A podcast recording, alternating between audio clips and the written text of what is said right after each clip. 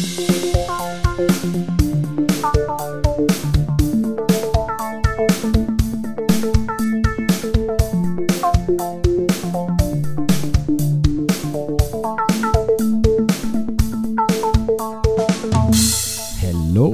99 Folgen Irrsinniger Wahnsinn oder Wahnsinniger Irrsinn. Die beleuchteten Brüder sind eine Folge vor ihrer hundertsten. Äh, das heißt aber natürlich nicht, dass wir nachlassen, äh, um uns aufzusparen mit den guten Sachen. Nein, ganz im Gegenteil. Wir werden ganz besonders gut abliefern heute. Habe ich zumindest so im Gefühl. Oder Benny, wie siehst du das? Lieber Tim, das habe ich auch. Wir müssen uns vielleicht sogar eher Sorgen machen, dass wir äh, der 100 genug Raum geben zum Atmen. Aber da machen wir uns keine Sorgen. Wir machen einfach, und am Ende sind es nur Zahlen, aber wir freuen uns natürlich, glaube ich, beide darüber, dass wir es so weit gebracht haben. Ja, ich auf jeden Fall.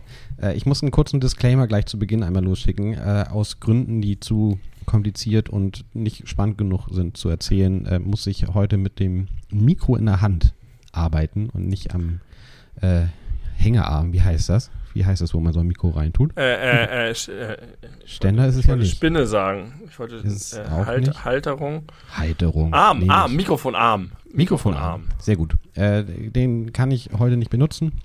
Deswegen halte ich das Mikro in meinen Händen. Ich versuche es äh, so still wie möglich zu halten, aber sollte es mal ein bisschen lauter, ein bisschen leiser sein, entschuldige ich mich schon mal. Und ich habe auch keinen Popschutz. ähm, deswegen kann es sein, dass es ab und zu mal ein bisschen so eine Art Störgeräusch gibt. Benny, wie geht es dir heute am 6. August, Samstag, 22.34 Uhr? So spät war ich wie noch niemals zuvor, glaube ich. Äh, Gerade habe ich mich gefreut über dein wahnsinnig elegantes Beginner-Zitat. Ähm, und ansonsten bin ich sackmüde. Entschuldigung, Du welches nicht, du Beginnerzitat? Du, du bist heute unterwegs mit dem Mikro in der Hand. Ah, war keine Absicht. Wo willst du hin mit deinem Mikro in der Hand? Mi Mi Mikro in der Hand. Ja. Ähm, zum Podcast der beleuchteten Brüder willst du. Mir geht es eigentlich ganz gut. Ich habe Urlaub. Ich bin in der Mitte meines Urlaubs. Ähm, der Urlaub ist völlig verrückt. Völlig ungeplant und durcheinander und ähm, jeden Tag passiert was, was man vorher nicht wusste. Ich bin extrem müde. Ich bin eigentlich sehr erholt, obwohl ich so müde bin, weil ich eine Nacht fürchterlich schlecht geschlafen habe und ich weiß nicht warum, ob der, der Vollmond oder der Werwolf äh, persönlich da seine. ich, oh Gott, mach mal bitte weiter. Ich, das wird sonst zu chaotisch gerade beim Kopf. Ist so, so ein Gewitter an Vokabular. Ist denn gerade Vollmond oder ist es einfach nur nee, gelogen? überhaupt nicht, gar kein. Ich glaube, gestern war genau ein, ein gerader Halbmond, aber auch das könnte völlig gelogen sein. Ja, mit dem Mond sollten wir gar nicht erst wieder anfangen. Da haben wir nicht so gute Erfahrungen mit gesammelt. Benny, Es ist so können, viel passiert. ja, bevor wir dazu kommen, äh, kurz mal die Thematik rausräumen. Nächste Folge ist Folge 100. Ja, Und äh, wir haben jetzt demokratisch entscheiden lassen, dass unsere 100. Folge äh, live vor Publikum aufgenommen wird in deinen persönlichen Räumlichkeiten. Und zwar heute in einer Woche, am 13. August. also wenn ihr das hört, morgen. Genau, wenn ihr das äh, sehr zeitig hört. Morgen äh, Ja. sind wir zur Aufnahme verabredet. Also, falls ihr äh, vorher noch nichts davon wusstet, weil ihr nicht bei Insta unterwegs seid und das jetzt hört am Freitagabend 22.47 Uhr oder so, dann werft eure Tagesplanung um. Ja, Für morgen. ja, verbrennt eure Notizbücher. Nee, wie heißt das? Kalender. Und Nicht kommt. gleich verbrennen. nicht gleich verbrennen. Es ist ein bisschen overdone. Aber, aber streicht durch, was da morgen steht. Aber sagt vorher ab. Das ist auch blöd, wenn man da nicht absagt und einfach nicht kommt. Genau, wir sind ja ein netter Podcast. Wir wollen jetzt nicht dazu aufrufen, die Höflichkeit über Bord zu schmeißen. Wir werden wahrscheinlich Bombenwetter kriegen und es wird, wird glaube ich, ein schöner Abend werden. Äh, Du Genau. wirst total nervös sein, aber ja, bin das ich jetzt schon ein bisschen, wenn wir ich darüber nachdenke. du bist, du bist tiefenentspannt, oder? Ich, ich äh, bin ja entspannter in solchen Situationen. Ich weiß nicht, ob entspannter, aber ich genieße solche Situationen. Währenddessen werde ich das auch genießen können. Aber äh, vorher mache ich mir immer so Gedanken, was kann schieflaufen, was ist, wenn nur vier Leute da sitzen. Und da bist du ja äh, ein großes Vorbild, weil, also von den Leuten, die abgestimmt haben, kann man von so 10, 11 Leuten ausgehen, die da sind. Und Ja. Äh, da denke ich mir, ja gut, ist das nicht irgendwie total bescheuert, wenn da nur elf Leute sind? Ist das nicht peinlich? Aber natürlich nicht. Und du hast vollkommen recht. Du hast sofort gesagt, ist doch super. Ja. Ja. Ja. Also es, es ist wirklich, und ohne jetzt zu sehr Meta zu werden, aber äh, ganz am Anfang, als du mir gesagt hast, hier, hör mal gemischtes Hack und wollen wir nicht sowas auch machen und ich habe so eine Folge gehört und ich konnte mit Podcast nichts anfangen und dann habe ich mich da oben in das eine Zimmer gesetzt äh, und in mein altes Kackmikrofon gesprochen, diese erste Folge, die wir aufgenommen haben. Also, äh, man sagte, hattest du gedacht, dass wir, und okay, wir haben jetzt keine, äh, füllen jetzt keine Hallen, aber ich habe tatsächlich nicht geglaubt, dass das ein Ding wird, was Leute ähm, aufnehmen. Ja. Und auch Leute, die ich bis heute gar nicht kenne, die uns zweiwöchentlich zuhören.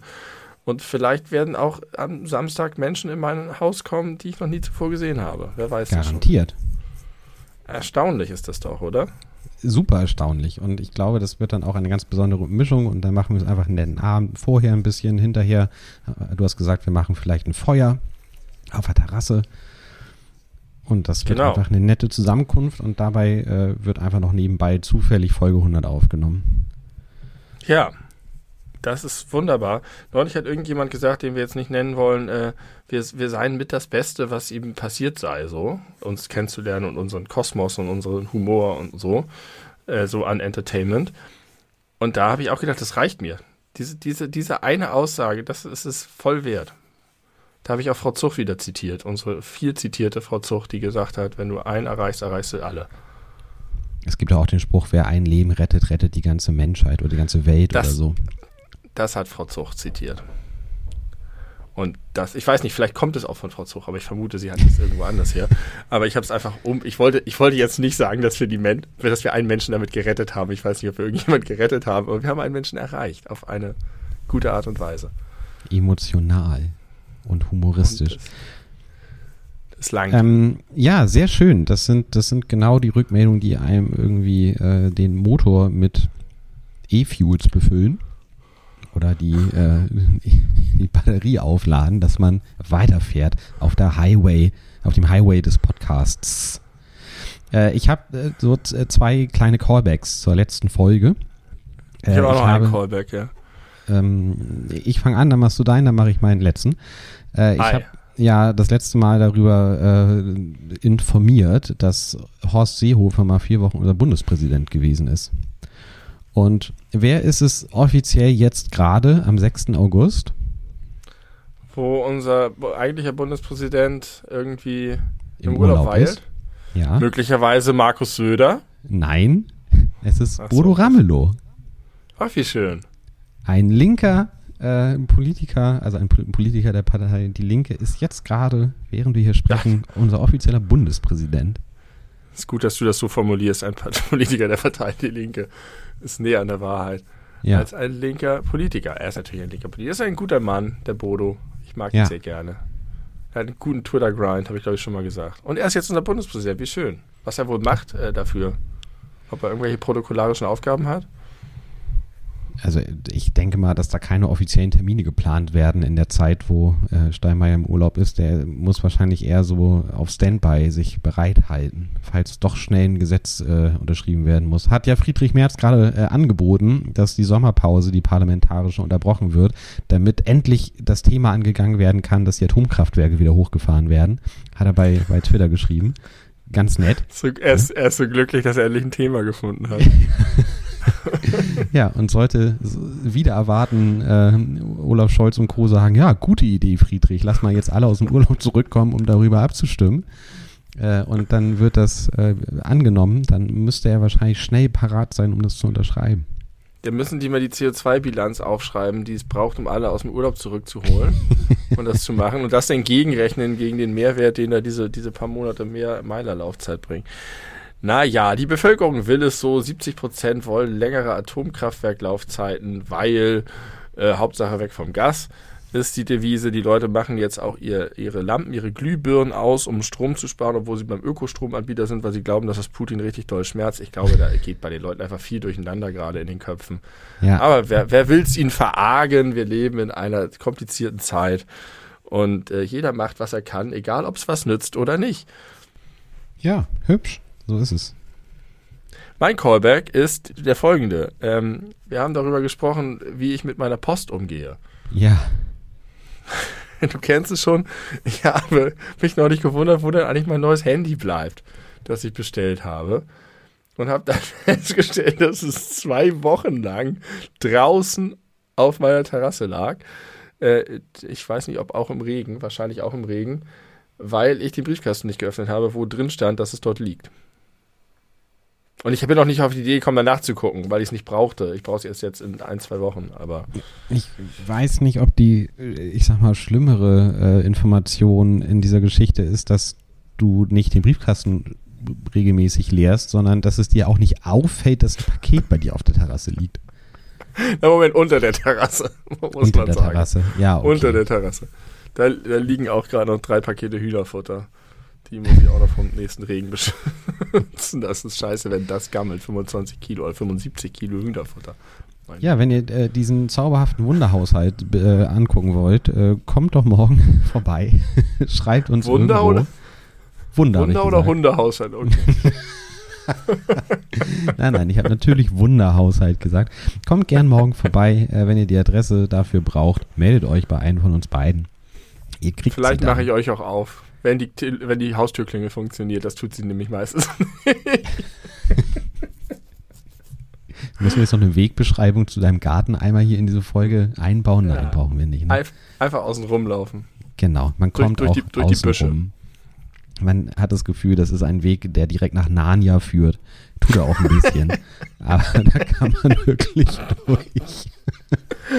Ja, und äh, er ist aber freigeschnitten worden, weil, weil wir im Urlaub waren und mein Vater in der Zeit die Hühner versorgt hat und äh, einen totalen Rappel bekommen hat, weil er einmal äh, nachts da durch musste, als es total geschifft hat und wie beide wie durch den Regenwald gelaufen zu sein und komplett durchnässt wurde von diesen Büschen da. Deswegen mhm. hat er das mhm. alles klein geschnitten was ich ein bisschen gut und ein bisschen doof finde, aber eigentlich ist es eher gut. Ähm, und wenn man dann durch, nach Narnia kommt, kommt man leider nicht mehr nach Narnia, denn da steht jetzt, Tim, ein 4,59 Meter Durchmesser, 1,7 Meter hoher Pool. Ah, stimmt. Ihr baut euch gerade einen Pool in den Garten. Das ist vielleicht eine Scheiße, sag ich dir. Kannst du da gleich ein bisschen mehr drüber erzählen? Ich möchte noch kurz den zweiten Callback äh, loswerden. Das ah, ist ja. ganz schnell. Wir haben über das Fugen-S gesprochen. Äh, und ich habe jetzt mein Lieblingswort gefunden, äh, welches nur so richtig mit Fugen-S funktioniert. Und zwar ist es das Wort Lebensschicksalsschatz. Statt ein, Lebensschicksalsschatz? Ja, ein Wort aus, äh, ja. aus der Serie How I Met Your Mother, äh, welches ich und meine Frau gerne benutzen. Es ist nicht aus How I Met Your Mother, daher kenne ich das. Kein, kein, Ge kein Fugen-S. Ein Genitiv. Was ist kein Schuh? Ist kein. Doch, ist es Schicksals. Der Schatz des Schicksals. Es Schicksal ist der Schatz des, des Lebens. Oder was auch immer. Schicksalsschatz. Heißt es nicht Schicksalsschatz? Lebensschicksalsschatz. Aber warte mal, Schafskäse, ist das nicht auch ein Genitiv? Er ist der Käse des Schafs? Nee. Doch. Also die Regel es ist, ist, ist vollkommen eine, neu. Nein, Moment. Es ist eine Glaubensfrage. Oh Gott, jetzt komme ich total ins Trudeln. Ich glaube, manchmal brauchst du das grammatisch und manchmal brauchst du das grammatisch nicht bei einem Kompositum. Schafkäse zählt nicht als der Käse des Schafs, sondern es ist ein Kompositum aus Schaf und Käse. So wie Betonmischer. Aber manchmal brauchst du das S. Und ich glaube, du brauchst es zum Beispiel Glaubensfrage. Aber vielleicht ist es auch eine Glaubensfrage. Wie das mit dem Schick, äh, mit, mit dem Fugen-S funktioniert, ist vielleicht eine Glaubensfrage, ja. ja. Ich, ich will mich nicht, wir, wir geben uns zu häufig auf so Terrain, wo uns hinterher die Leute sagen, aber hackt's eigentlich bei euch? Ich will da, ich nehme alles zurück, was ich gesagt habe. okay, aber, aber, du solltest es vielleicht Wort. auch machen. es ist auf jeden Fall ein schönes Wort, da sind wir uns einig. Ja, okay, Poolbau. Alter, Poolbau. Ey, ich erspare die Geschichte im vollen Umfang nur so kurz, als dass ich diese Pools richtig kacke finde. Immer schon, weil sie eine verschandelten. Also, es gibt zwei Arten von, von Pools. Das eine sind gekachelte Pools, wie man sie kennt, so, ne? Richtig mit Stein gebaut, an so reichen Häusern hinten im Garten stehen die. Und das wie andere bei deiner sind, Oma. Wie bei meiner Oma. Das andere sind das ist auch, war auch lustig. Unsere Tochter hat neulich irgendwie gefragt, als wir von dem Haus erzählt haben, weil wir irgendwie darüber geredet haben, so, oh, wenn, wenn meine Oma noch leben würde, dann hätten wir da immer dieses Haus für den Pool, wo wir hinfahren können. Und wenn die, die Oma von meiner Frau noch leben würde, dann hätten wir immer dieses Haus an der Ostsee, wo wir immer hinfahren könnten und zum Meer. Und dann hatte, hatte unsere Tochter irgendwie von der Hinterbank so gesagt, warum sind wir denn nicht in das Haus von Papas Oma gezogen? Und wir waren so ein Moment so, dass wir dachten, okay, Pool, draußen Kamin, drin Kamin, Sauna, Partykeller, 100, 200 Quadratmeter oder was ausgebaut. Äh, ja, warum eigentlich nicht? Aber es hatte Gründe, die ich jetzt nicht ausführen will. Auf jeden Fall ist das die eine Art Pool, so ein gekachelter, richtiger, wie man ihn aus dem Schwimmbad kennt, nur in kleiner. Mhm. Die andere ist so eine Art aufgebrezeltes Planschbecken. Ja. Die haben dann so, die kennst du zum Beispiel von der legendären Poolparty.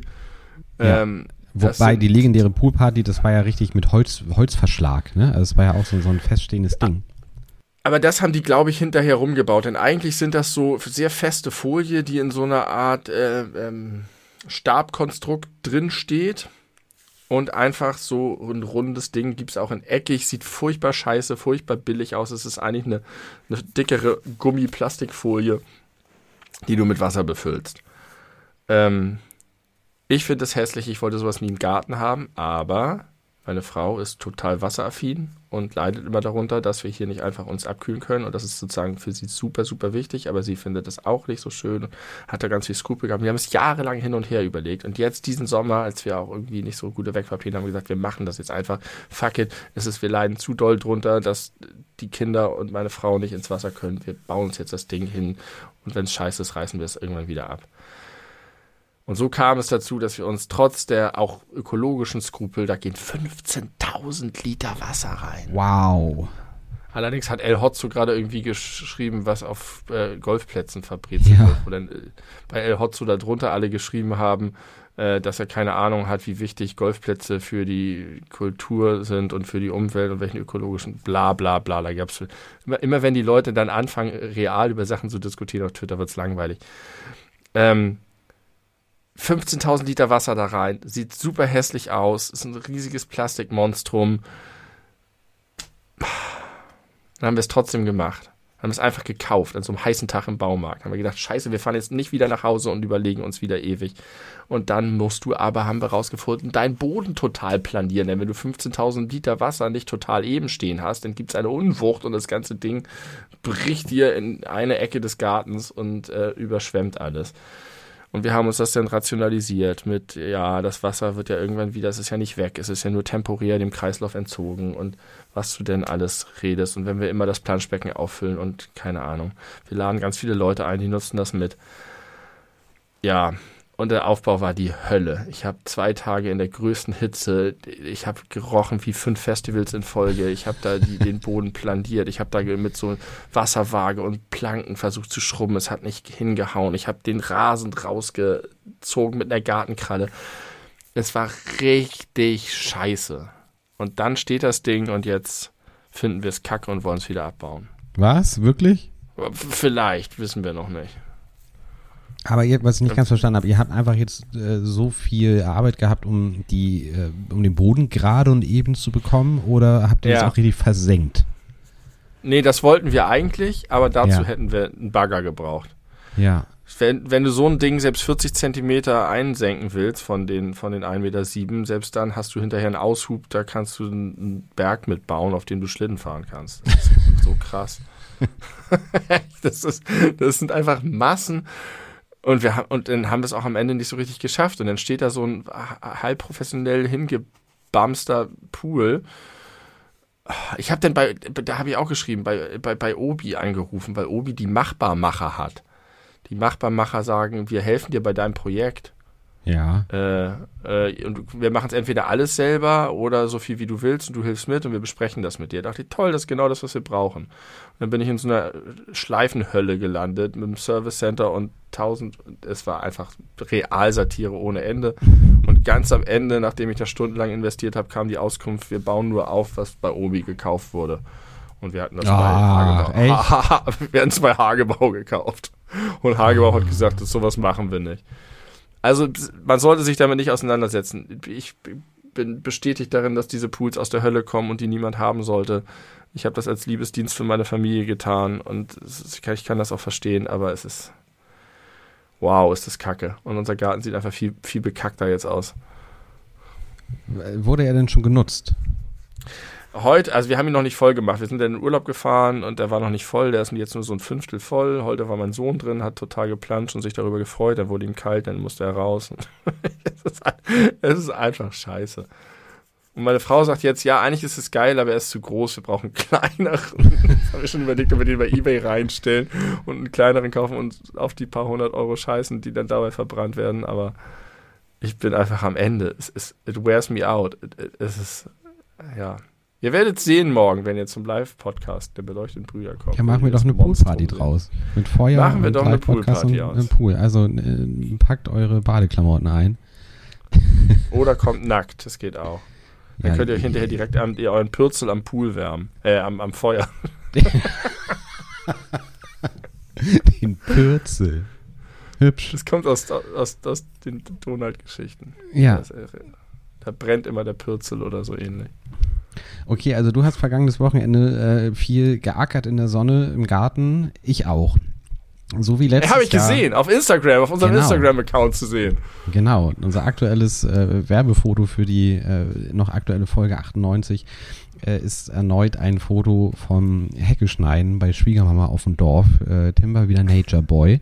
Und äh, das hat, also ich weiß nicht, ich hatte so unfassbar Muskelkater danach, dass ich mir, also ich kann mich gar nicht dran erinnern, dass das letztes Jahr genauso schlimm war.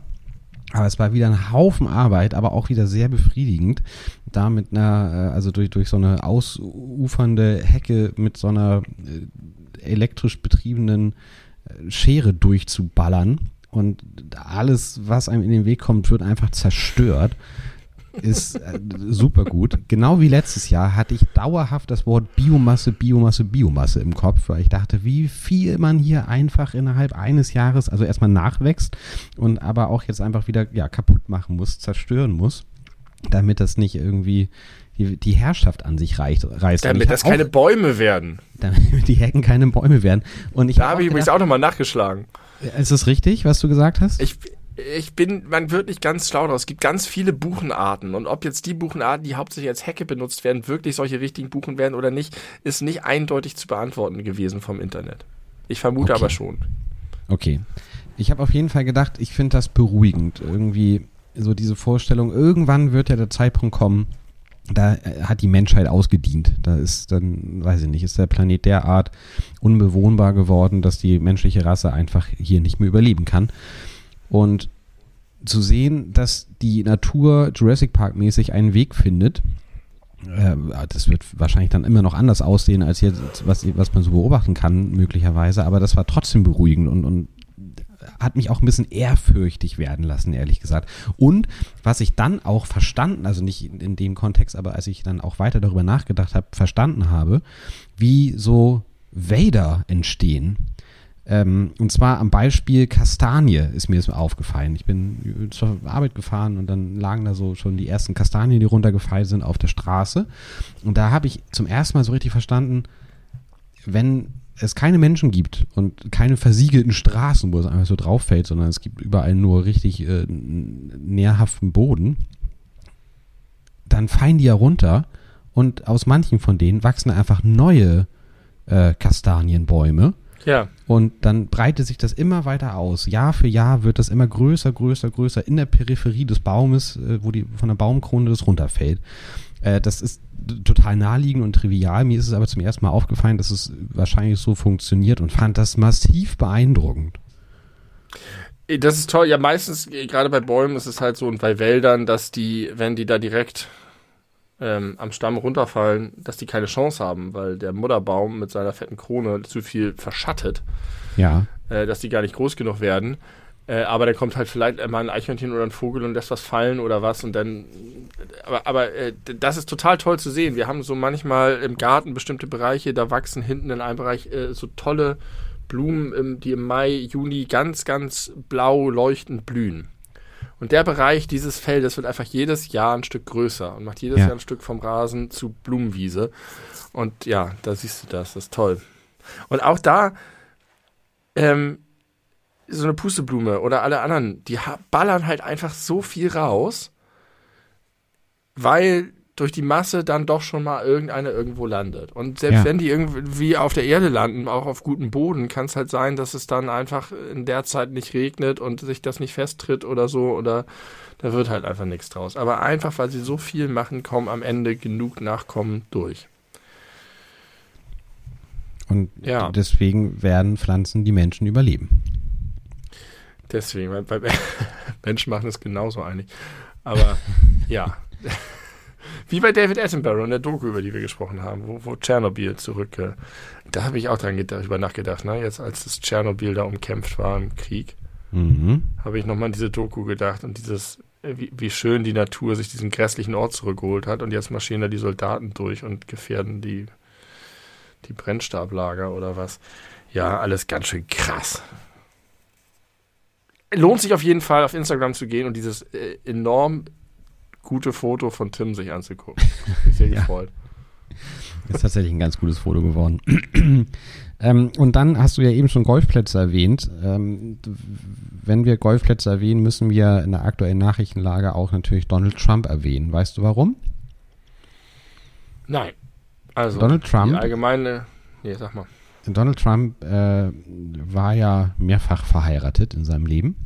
Und eine seiner äh, Ex-Frauen, ich weiß gar nicht, ob er nur einmal vorher oder zweimal, ist auch egal. Jedenfalls, seine Ex-Frau ist kürzlich verstorben, vor zwei Wochen oder Die so. Die Mutter von Donald Jr., äh, Ivanka und dem anderen Deppen.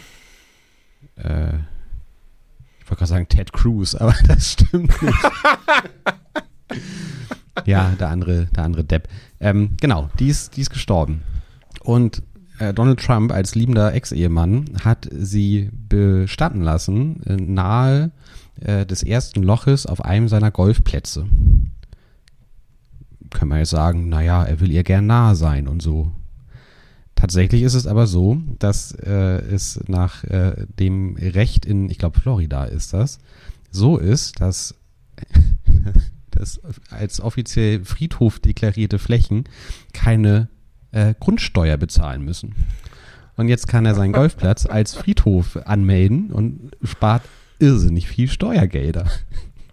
Ja. Wie abgefuckt kann ein Mann sein? Ja. Wie abgefuckt kann ein Mann sein? Völlig richtige Frage. Ja.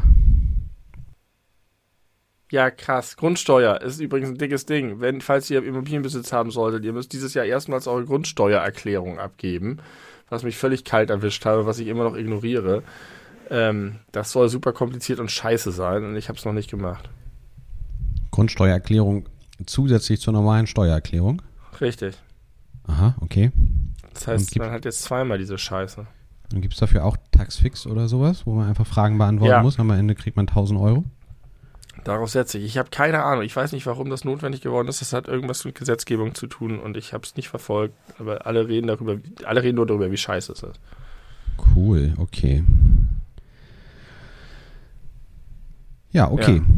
Ja. Äh, möchtest du eine heitere Geschichte hören oder möchtest du selber irgendwas erzählen? Ich möchte eine heitere Geschichte hören. Äh, das ist eine ältere Geschichte, die ist aus dem Jahr 2006, äh, die mir vor ein paar Tagen eingefallen ist, so wie einem manchmal so Sachen einfallen, ah, da war doch mal so und sowas. Ich muss mal googeln, um zu gucken, ob ich das richtig erinnere. Und ich habe es richtig erinnert. Ich habe einen Spiegelartikel gefunden von Spiegel Online äh, vom 20.12., 29.12.2006. Und er ist sehr kurz. Ich, äh, ich möchte ihn, ich möchte ihn äh, ausschnittsweise verlesen. Vielleicht kennst du die Geschichte. Ich hoffe nicht, dann wirst du sie richtig gut finden. Am Ende einer langen Reise trennten Tobi Gatt, äh, Gut, Deutscher, Tobi Gut und seine Freundin Laura immer noch 13.000 Kilometer. Der 21-Jährige aus Treuenbrietzen in Brandenburg hatte sich bei der Buchung eines erst, seines ersten Fluges überhaupt im Internet vertippt. Statt Sydney mit Y am Anfang, dem Wohnort seiner Freundin, schrieb und buchte er Sydney mit I am Anfang berichtet die Bild-Zeitung. Gekleidet in T-Shirt und Shorts und damit bestens vorbereitet auf den australischen Sommer, bestieg er in Berlin das Flugzeug für einen vierwöchigen Urlaub in der Ferne. Tatsächlich landete er zunächst in Portland, Oregon und wurde dort in eine kleine Propellermaschine gesetzt. Ich habe mich zwar gewundert, sagte Tobi der Bild, aber nicht getraut, etwas zu sagen. er, erst als er in Billings in den verschneiten Bergen von Montana ausstieg und in eine weitere kleine Maschine in das kleine Bergbaustädtchen Sydney umsteigen sollte, beschwerte er sich. Der, Bra der Brandenburger musste dann allerdings noch drei Tage in Billings ausharren, bis er die 600 Euro für einen weiteren Flug nach Australien von seiner Familie aus Deutschland erhielt. Ich hatte den Fehler nicht bemerkt, sagte seine Mutter zur Nachrichtenagentur Reuters. Normalerweise kennt er sich mit Computern aus. Sein geografisches Wissen sollte Tobi allerdings noch ein bisschen aufpolieren, damit ihn seine nächsten Flüge nicht wieder in die Irre führen. Kanntest du die Geschichte? Nein, kann ich nicht. Aber das müssen sehr seltsame Minuten und Stunden gewesen sein, die er da in Unsicherheit verbracht hat. Wenn, wenn dieser Gedanke hochkriecht, du, du fliegst und du denkst, okay, Portland, ja, keine Ahnung, ich kenne mich nicht aus, ich flieg, flieg über die USA nach Australien.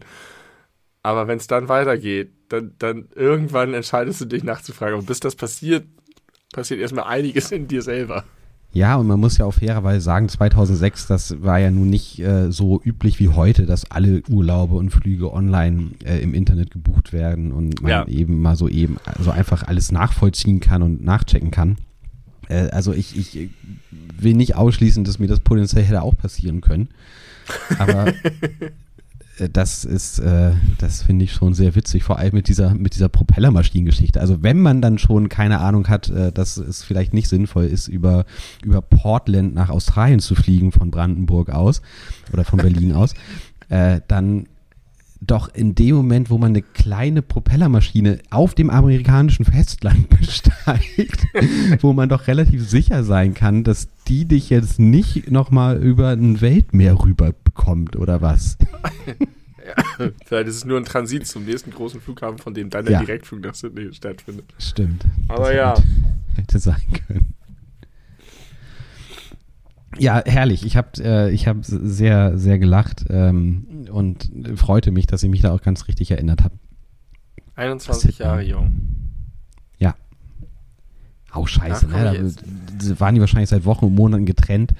Und dann freut man sich mega darauf, oh geil, morgen um diese Uhrzeit oder morgen oder übermorgen diese Uhrzeit holst du mich vom Flughafen ab und endlich sehen wir uns wieder und dann ist sie in der heißen Sonne und er in viel zu dünnen und kurzen Klamotten in irgendeinem Bergbaustädtchen in Montana. Aber auch irgendwie ganz cool, da mal gewesen zu sein. Also da kommst du einfach nie hin, weil geplant geht das nicht. Nee, auf die Idee kommt man nicht. Da nehmen wir vielleicht unsere 200. Folge auf. In Sydney. In Sydney, Montana. Also wenn ihr dabei sein wollt, passt gut auf, dass ihr nicht nach Australien fliegt. in viel zu dicken Klamotten. Ja, sehr schön. ähm, mir ist ähm, aufgefallen, dass wir noch nicht verklagt wurden von Kim Frank, was mich ein bisschen enttäuscht. Ja, wir haben es auch nicht gut gesteckt. Wir, wir das, hätten das mehr promoten müssen. Die, die Folge heißt alles über Kim Franks Sextagebuch. Ja, aber niemand weiß, dass die Folge so heißt. Wir hätten das irgendwie dem, dem weiß oder jetzt.de oder so mal schieben sollen. Jetzt.de? Was ist das? Ist das nicht die, der, der, so wie Weiß, der, eines ist irgendwie der jugendliche Teil der Süddeutschen, eins von der, vom Spiegel oder irgendwie so? Nee, ich weiß es nicht. Nee, genau. Weiß ist ein eigenes, äh, ein eigenes Ja? Sind die ein eigenes Magazin. Portal? Ich glaube ja. Ich glaube, Weiß ist Vielleicht ein eigenes. jetzt eh auch irgendwie so eine rechtsradikale Sache. Muss man aufpassen. Gut möglich. Oder Funk oder so. Funk ist doch, das sind doch unsere Kollegen. Funk sollten wir das stecken. Ja, ja, jetzt.de, was junge Menschen jetzt bewegt. Aktuelles mit Tiefe aus Gesellschaft, Liebe und Sex, Studium und Job, Politik und Popkultur, Musik, TV und Kino. Das passt doch perfekt. Sex und Popkultur. Ich glaube, ich glaube, die gehören zur Süddeutschen. Ja, Partner von Süddeutsche Zeitung. Genau, ich habe es richtig erinnert. Das ist unser Durchbruch, wenn wir auf jetzt.de kommen. Auch noch mit dem Podcast, das finden die richtig geil. Ja, das neue Ding. Da haben die noch nicht drüber nachgedacht, selber Podcasts zu machen. Nee, nee, aber äh, Podcast, Kim Frank, Sex und äh, Enthüllung. Ich glaube nicht, dass wir da bei Funk richtig aufgehoben sind, weil Funk sich primär an junge Menschen richtet und junge Menschen nicht mehr wissen, wer Kim Frank ist. Das stimmt. Da hast du recht. Scheiße. Es gibt kein jugendliches, sinnloses Dummportal für Leute, die nicht mehr jung sind. Die Bild. Wir gehen zum Bild. Ganz klassisch. Ja, das, die hätten wir, da hätten wir wahrscheinlich die größten Chancen, dass es auch wirklich aufgenommen würde von denen. Ja. Du hast am Anfang zu mir im Vorgespräch gesagt, dass du auch ganz voll bist mit vielen Sachen. Möchtest du davon mal irgendwas loswerden? Oder kann ich weiter? Ich kann Ja, weiter ich feuern, ich sonst hör- auch. Ich höre dir ganz gerne zu. Ähm, ich wollte noch eine Sache sagen. Ah, ich habe wieder über so viel nachgedacht zu grundsätzlicher Scheiß. Ja, ich wollte, weil wir, weil wir bei den Bäumen waren und wie krass das mit den Kastanien und so ist. Äh, ich war in einem Sea Life Ding. Mhm. Was eigentlich ist das Troparium mit Hagenbeck geiler. Eigentlich mag ich Zoos nicht. Eigentlich finde ich das alles nicht so gut. Aber irgendwie ist, ist dieses Unterwasserding schon nochmal anders beeindruckend. War, es war nicht so geil. Was geil war, war ein kleiner Tank mit Seepferdchen. Ja, Und ich bin mir nicht sicher, ob ich schon mal wirklich bewusst Seepferdchen gesehen habe. Seepferdchen sind in meiner Wahrnehmung eher sowas wie Einhörner, so omnipräsent in Kinderbüchern und so. Und dann, aber eigentlich gibt es die nicht in echt. Man kennt die so hauptsächlich als Zeichnung. ja. Ich überlege gerade, ich glaube, ich glaube, im, im, im Tropenaquarium gibt es auf jeden Fall welche. Vermute ich auch. Aber ich habe sie jetzt dort bewusst mir angeguckt und war da nicht mehr wegzubekommen, weil ich so fasziniert davon war, wie, wie die sich bewegen, wie die sind, was für, die, für eine absurde Existenz die führen Ja. und wie klein die auch sind. Ja, die gibt es ja in sehr unterschiedlichen Größen, oder? Die gibt es auch in, Ich- ich- vergleichsweise groß, oder nicht? Ich weiß nicht, wie groß das größte Seepferdchen ist. Ich habe das mir auch immer vorgestellt, aber als ich dann davor stand und darüber nachgedacht habe, habe ich gedacht, nein, es wäre noch merkwürdiger, wenn es irgendwie so ein ein Meter hohes Seepferdchen gäbe. Dass da einfach so, die, die, die, die stehen im Wasser, sehen total niedlich aus und freundlich, aber einfach so, als wären die da völlig in, im falschen Habitat. Ja, verstehe ich. Man hat auch das Gefühl, das ist äh, evolutionstechnisch gar nicht so sinnvoll, wie die so geformt sind und wie sie sich bewegen. Gerade so im Vergleich mit, mit anderen schwimmenden Tierarten und irgendwie insbesondere mit allen Fischen. Das ist, äh, das ist ganz besonders. Nicht sehr stromlinienförmig sieht das aus. Und das, äh, der Name Seepferdchen ist Programm. Und wenn sie einen Meter groß wäre, wäre es wahrscheinlich wirklich Programm, weil dann könnte man die möglicherweise als Taucher oder Taucherin reiten. Unter Wasser. Wie cool wäre das denn, wie Aquaman? Ja, ja genau. Ja, dann, hat- deswegen hast du so eine Vorstellung wie bei Ariel oder so, dass da halt so, Ja, genau, stimmt. Ja. genau so. Ich glaube, bei Ariel sind das auch Seepferdchen. Garantiert, das ist ja auch so naheliegend. Die heißen Seepferdchen. Ja, Heißen die im natürlich. Englischen eigentlich auch irgendwas mit, mit Horses? Nee. Oh, äh, nee. Also, ähm, die normalen Seepferdchen sind nicht länger als anderthalb Zentimeter. Das ist halt auch so geil. Du bist da in so einem Aquarium mit so Mantarochen und Katzenhaien und riesigen Piranhas. Und dann stehst du da vor so einem Becken und suchst diese anderthalb Zentimeter großen Dinger. Das größte Seepferdchen wird maximal 35 Zentimeter lang. Ach, echt? Das größte wird 35, okay, also etwas mehr als so ein Lineal, so ein klassisches. Ja, aber auch das finde ich ziemlich groß. Ja, das stimmt. Äh, Gerade wenn die Standardpferdchen irgendwie, was hattest du zuerst gesagt? 1, nee, was? Anderthalb. Anderthalb. Anderthalb Zentimeter. Ja. Ähm, äh, auf Englisch übrigens tatsächlich Seahorse. Ah ja, okay. Was witzig ist, weil Sea heißt ja nicht See. Das ist Richtig. eigentlich übersetzt wie so ein false friend, aber es stimmt. Ja. Ja, hast recht. Ja, die, ich gucke gerade Fotos nochmal, das, das sind wirklich komische Tiere. Ja, ein bisschen wie, wie so Alien, Alien-Viecher. Ganz doll. Oder als ob ihnen irgendwie die, so Teile fehlen, als ob ihnen Arme fehlen und eigentlich müssten sie an Land sein oder. Ich weiß es nicht. Oder als wären sie noch nicht fertig entwickelt. Und so, so, ein- so ein Zwischenentwicklungsstadium. Ja, Und- so embryomäßig, ja. Ja, genau, genau. Und irgendwann äh, kommen sie, äh, äh, also was ist das Gegenteil von entpuppen? Nee, von Ver- verpuppen, ver- entpuppen? Ja, sagen Ja. wir mal Entpuppen. Ja, irgendwann entpuppen sie sich Das und es- dann es werden sie ein Barsch. als Barsch. Ja, genau. Das Seepferdchen entpuppt sich als Barsch. Und es ist ja auch, äh, nee, wie, wie sagt man dazu? Ähm, also das, das Symboltier für die Kinder können schwimmen über 50 Meter. Das Seepferdchen. Ja, ja. Weil es einfach so ein cooles Tier ist, so ein sympathisches, ja. freundliches. Alles im Meer ist grausig und dunkel und glitschig und furchterregend.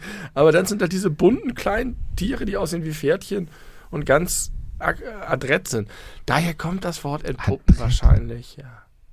Adrett ja, habe ich auch gerade gedacht. Oder? Und passt mhm. auch gut zu Seepferdchen. Äh, die, die, et, etwas entpuppt sich als etwas. Du dachtest, es wäre eine Raupe, aber es entpuppt sich als Schmetterling. Ja. Das muss doch daherkommen. Ja, denke ich auch. Das ist etwas ganz anderes, als man eigentlich erst dachte. Aber das ist ja nicht wahr, weil es ist ja trotzdem eine Raupe.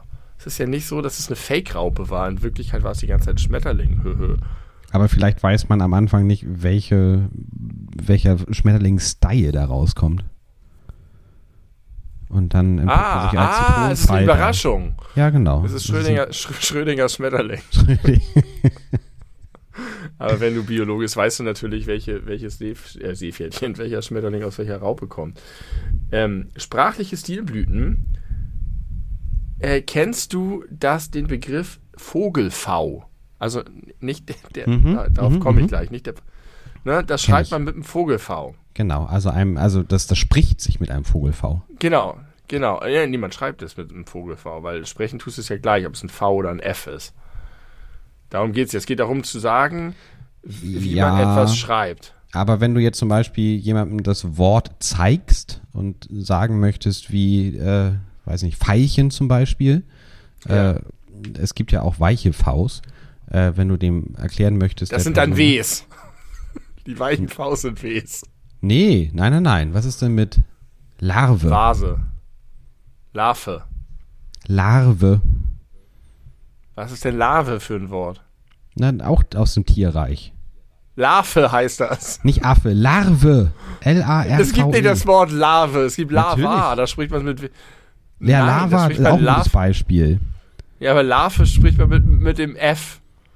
Eine, eine, eine Larve ist bezeichnet in der Zoologie eine Zwischenform in der Entwicklung vom Ei zum Erwachsenenstadium. Ja, Larve. Larve? Larve? Larve? Und ich, ich, ich habe mein Leben lang Larve gesagt. Und Lava. Und, und, ja, und dann Lava. Wenn Lava. Wenn du es, ja, und wenn du es nicht wie ein F aussprichst, sprichst du es wie ein W aus. Ja. Ja. Aber man, okay. sagt, man sagt das Vogel-V, aber man sagt nicht das Vasen-V. Ja. Und ja. jetzt kommt mein Punkt. Warum sagst du überhaupt das Vogel-V und nicht einfach nur V? Es gibt ja ein Wort für den Buchstaben. Wenn du V sagst, weiß jeder, dass es nicht F ist. Warum musst du noch Vogel davor sagen? Na, weil. Mir ist das völlig das, neu, ich habe es noch nie gehört. Na, nein, weil, weil das ist doch ganz klar, weil du ja mit Vogel und Vase hast du ja, ich, Larve, Larve, keine Ahnung jetzt, aber bei Vase und, und, und, und Vogel hast du genau die beiden Varianten, wie derselbe Buchstabe auf unterschiedliche Art und Weisen ausgesprochen wird. Ich glaube, es geht viel mehr um die Aussprache als um die Schreibweise. Ah. So ein bisschen wie, wie mit deinem CH und J oder Ch. Ja, du hast recht. Es geht also tatsächlich, wie du anfangs gesagt hast, nicht um die Schreibweise. Wenn es um die Schreibweise geht, wäre nämlich das Wort Vogel total obsolet. Du könntest einfach sagen, es wird mit V geschrieben und nicht ja, mit F. Richtig. Geil. Okay, also du willst sagen, es geht um die Aussprache. Spricht man das Larve oder Larve aus? Man genau. spricht es natürlich mit dem Vogel V aus. Larve. Ja, wahrscheinlich hast du recht. Äh, vielleicht habe ich auch Unrecht, vielleicht habe ich mich mein Leben lang geirrt in diesem Punkt und das heißt Lava. Vielleicht ist das so ein regionales Ding oder ein Geschmacksding und beides geht. Oder du denkst Umfrage immer an den Koch. Euch. Den Koch? Lava. La Josef, Johann? Josef, glaube ich. Johann? Ja, keine Ahnung. Austauschbarer Vorname. Johann und Josef ist identisch. Okay, dann habe ich mich zu Unrecht über das Vogel-V aufgeregt, wobei ich finde, das klingt wie so ein doofer Pädagogenbegriff. Sprich es mit dem Vogel-V. Äh, aber, okay, fair enough. Wir haben gerade wunderbar bewiesen bekommen, dass es sinnvoll sein kann, äh, das von dem Vogel-V zu sprechen. Ich Und sich miteinander zu unterhalten, kann auch sinnvoll sein. Ich habe, ich habe neulich durchgezählt. Ich habe leider mir nicht notiert, wie das Ergebnis ist, aber mir ist aufgefallen, dass es das interessant ist wie unterschiedlich man die Buchstaben, also es gibt ja auch da wieder das Pädagogische, man darf nicht B sagen, sondern man soll B sagen. Der Buchstabe, da, weil sonst die Kinder BE schreiben. Ja, das erinnere ich tatsächlich B. noch aus der Wunsch, äh, Grundschule mit, mit T und T und D und D. Finde ich total doof, weil die Kinder die ganze Zeit schon umgeben sind von den anderen Namen der Buchstaben und dann doppelt alles lernen müssen. Außerdem kannst du kein Konsonanten ohne Vokal sagen. Auch wenn du B sagst, hast du halt das E nicht wie in Elefant, sondern wie in Ente. Ö. Du sagst ja nicht. Moment. nicht wie in Elefant, sondern wie in Ente. Wie sprichst du Ente aus? Ja, nicht Ente. Elefant, Ente. Elefant, ah, Ente. Ah, kurz und lang, ja, alles klar. So wie Igel und Insel. Mhm. Und deswegen ist der Unterschied, den du machst von B zu B, einfach nur, dass du die andere E-Aussprache benutzt und du kommst dir super smart vor, weil du denkst, du hast das E eingespart, aber hast du gar nicht. Du bist genauso doof wie vorher auch, nur dass du dir Mühe gegeben hast, nicht doof zu sein. Und vor allem also, äh, funktioniert es ja nicht, wie wir gerade festgestellt haben, für alle Eventualitäten. Bei manchen Buchstaben jedenfalls. Richtig. Und jetzt ist mir die Inkonsistenz aufgefallen. Ich dachte, fast alle Buchstaben heißen B, C, D, also erst der Konsonant, dann der Vokal. Stimmt aber gar nicht. Es gibt ja auch die anderen Beispiele wie S und R und L. Mhm. M, N. Und da habe ich mich gefragt, und dann gibt es noch die ganz komischen wie Z und J und völlig random Y. Könnte es auch Yps sagen, meinetwegen, oder also keine Ahnung. Ü, ne, äh, Ü ist ja auch wieder äh, irreführend, ja. Ja. Und dann habe ich durchgezählt, wie viele haben den Vokal vorne, wie viele hinten. Und es ging erstaunlich ähnlich aus. Also es war, glaube ich, sowas wie ähm, 10 zu 8 oder sowas für, für die, die erst den Konsonanten haben. Und da habe ich mich auch gefragt, was da das Muster ist und wer das entschieden hat, dass es nicht Le heißt. Warum sind sie nicht durchgegangen am A, B, C, D, E, F, G, H, ja, H, ja. meinetwegen.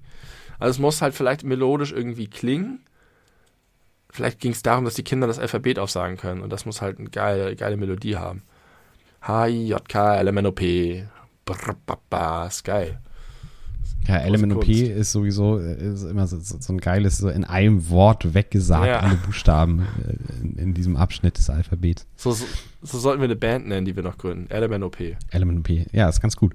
Ähm, Tritt als Vorband von Element of Crime auf die äh, von mir hochgeschätzte Band Muse, äh, dessen Hauptmusiker, äh, kann man so nicht sagen, Frontsänger, äh, Matthew Bellamy, äh, kann innerhalb von, weiß ich nicht, vielleicht vier Sekunden oder fünf das komplette Alphabet rückwärts aufsagen. Kannst du das auch? Nicht, also aus dem Klass muss man lernen, aber dann geht's natürlich. Muss man üben, ne? Das ist nichts, was ja. man einfach so kann. Das ist nicht so wie Nein.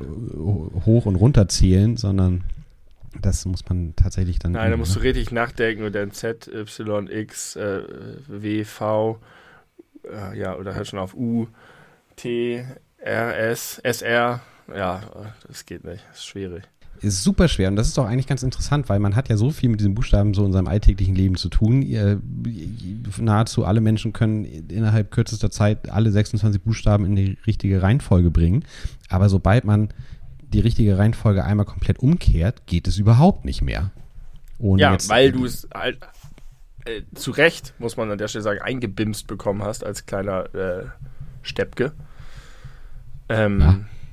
Und einfach diesen Ablauf, eben mit dem LMNOP und so, das ist halt so drin. Das heißt immer, du brauchst es ja wirklich sehr oft. Immer wenn du was suchst, was alphabetisch sortiert ist und so, siehst du T, A, nee, es kommt davor oder so. Gut, da machst du es rückwärts ein bisschen, aber ja, keine Ahnung. Ich glaube, du hast es einfach so drin, dieses Vorwärtsding, dass es ganz schwer ist, den Weg zurückzugehen. Aber ich glaube, wenn du dich jetzt hinsetzt, wenn ich mich jetzt hinsetzen würde und einen Tag versuchen würde, das Alphabet schnell rückwärts aufzusagen, wäre ich damit sehr schnell durch. Ich würde es mir einmal aufschreiben und mehrfach lesen und dann eine Melodie dazu ausdenken und schon ist ein neuer Hit geboren. Und wenn ihr das hören wollt, kommt auch morgen zu Benny zur 100. Folge. Du hast jetzt eine Woche Zeit, das zu lernen. Du hast ja auch noch Urlaub. Also das Pool-Projekt ist äh, erstmal beendet. Ja. Ja. Gut, gute, gute Ankündigung. Möchtest, soll, ich, soll ich noch einen Jingle eigentlich kurz einspielen? nein. nein, nein. Aber ich schreibe immer sofort auf hier ähm, äh, Alphabet rückwärts. Oh, Dann frage ich dich mal nächste Woche. Und dann Nee, Moment, ich habe gesagt, ich könnte das, wenn ich mich einen Tag hinsetzen würde, aber warum sollte ich mich einen Tag hinsetzen, um das zu tun? Weil ich dir gerade diesen Auftrag gegeben habe. Das ist kein gut genuger Grund. So läuft das im Kapitalismus. Irgendjemand gibt einen Auftrag und jemand anderes muss den erledigen.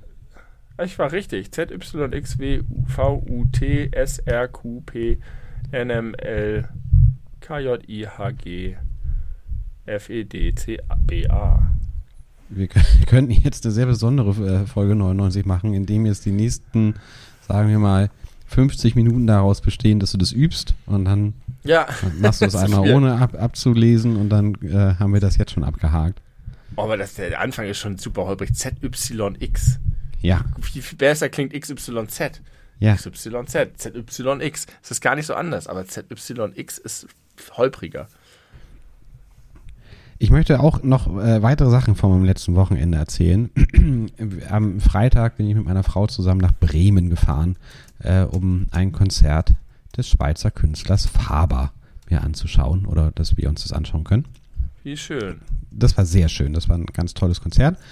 Ähm, aber ich habe zum ersten Mal äh, die Vorzüge des 9-Euro-Tickets auch so richtig begriffen. Wir sind da äh, mit der Regionalbahn hingefahren, wo man ja normalerweise nicht viel, aber doch ein bisschen extra bezahlen muss. Und es ging schon mal damit los, dass ich fragte, hä, haben wir noch keine Tickets gekauft, als wir so in der Bahn saßen? Und dann meinte meine Frau, nee, müssen wir nicht 9-Euro-Ticket. Und ich dachte, ey, geil. Ich habe ja eine ne, ne Profikart, eine HVV-Profikarte, also ich habe ja sowieso so eine Monatskarte, Jahreskarte, wie auch immer. Und äh, das ist ja dann gleichbedeutend, äh, gleichwertig mit dem 9-Euro-Ticket. Und dann, als wir in Bremen waren und nochmal so 20 Minuten äh, Straßenbahn fahren mussten, dann da einsteigen zu können, ohne diesen Struggle zu haben, oh, ich bin in einer äh, mir nicht so vertrauten Stadt. Äh, die öffentlichen Nahverkehrssysteme funktionieren überall so ein bisschen unterschiedlich. Äh, mal muss man äh, vorher schon was vorzeigen, mal kann man das in den äh, Bahnen kaufen, muss das aber entwerten. Äh, und das setzt mich immer super doll unter Druck, wenn ich dann mal, keine Ahnung, in Köln oder sonst wo mit, mit der Bahn fahre, dass ich immer denke, oh scheiße, ich weiß gar nicht, wie es funktioniert und man will ja dann auch nicht aus Versehen äh, was falsch machen oder aus Versehen äh, offiziell schwarz fahren oder so.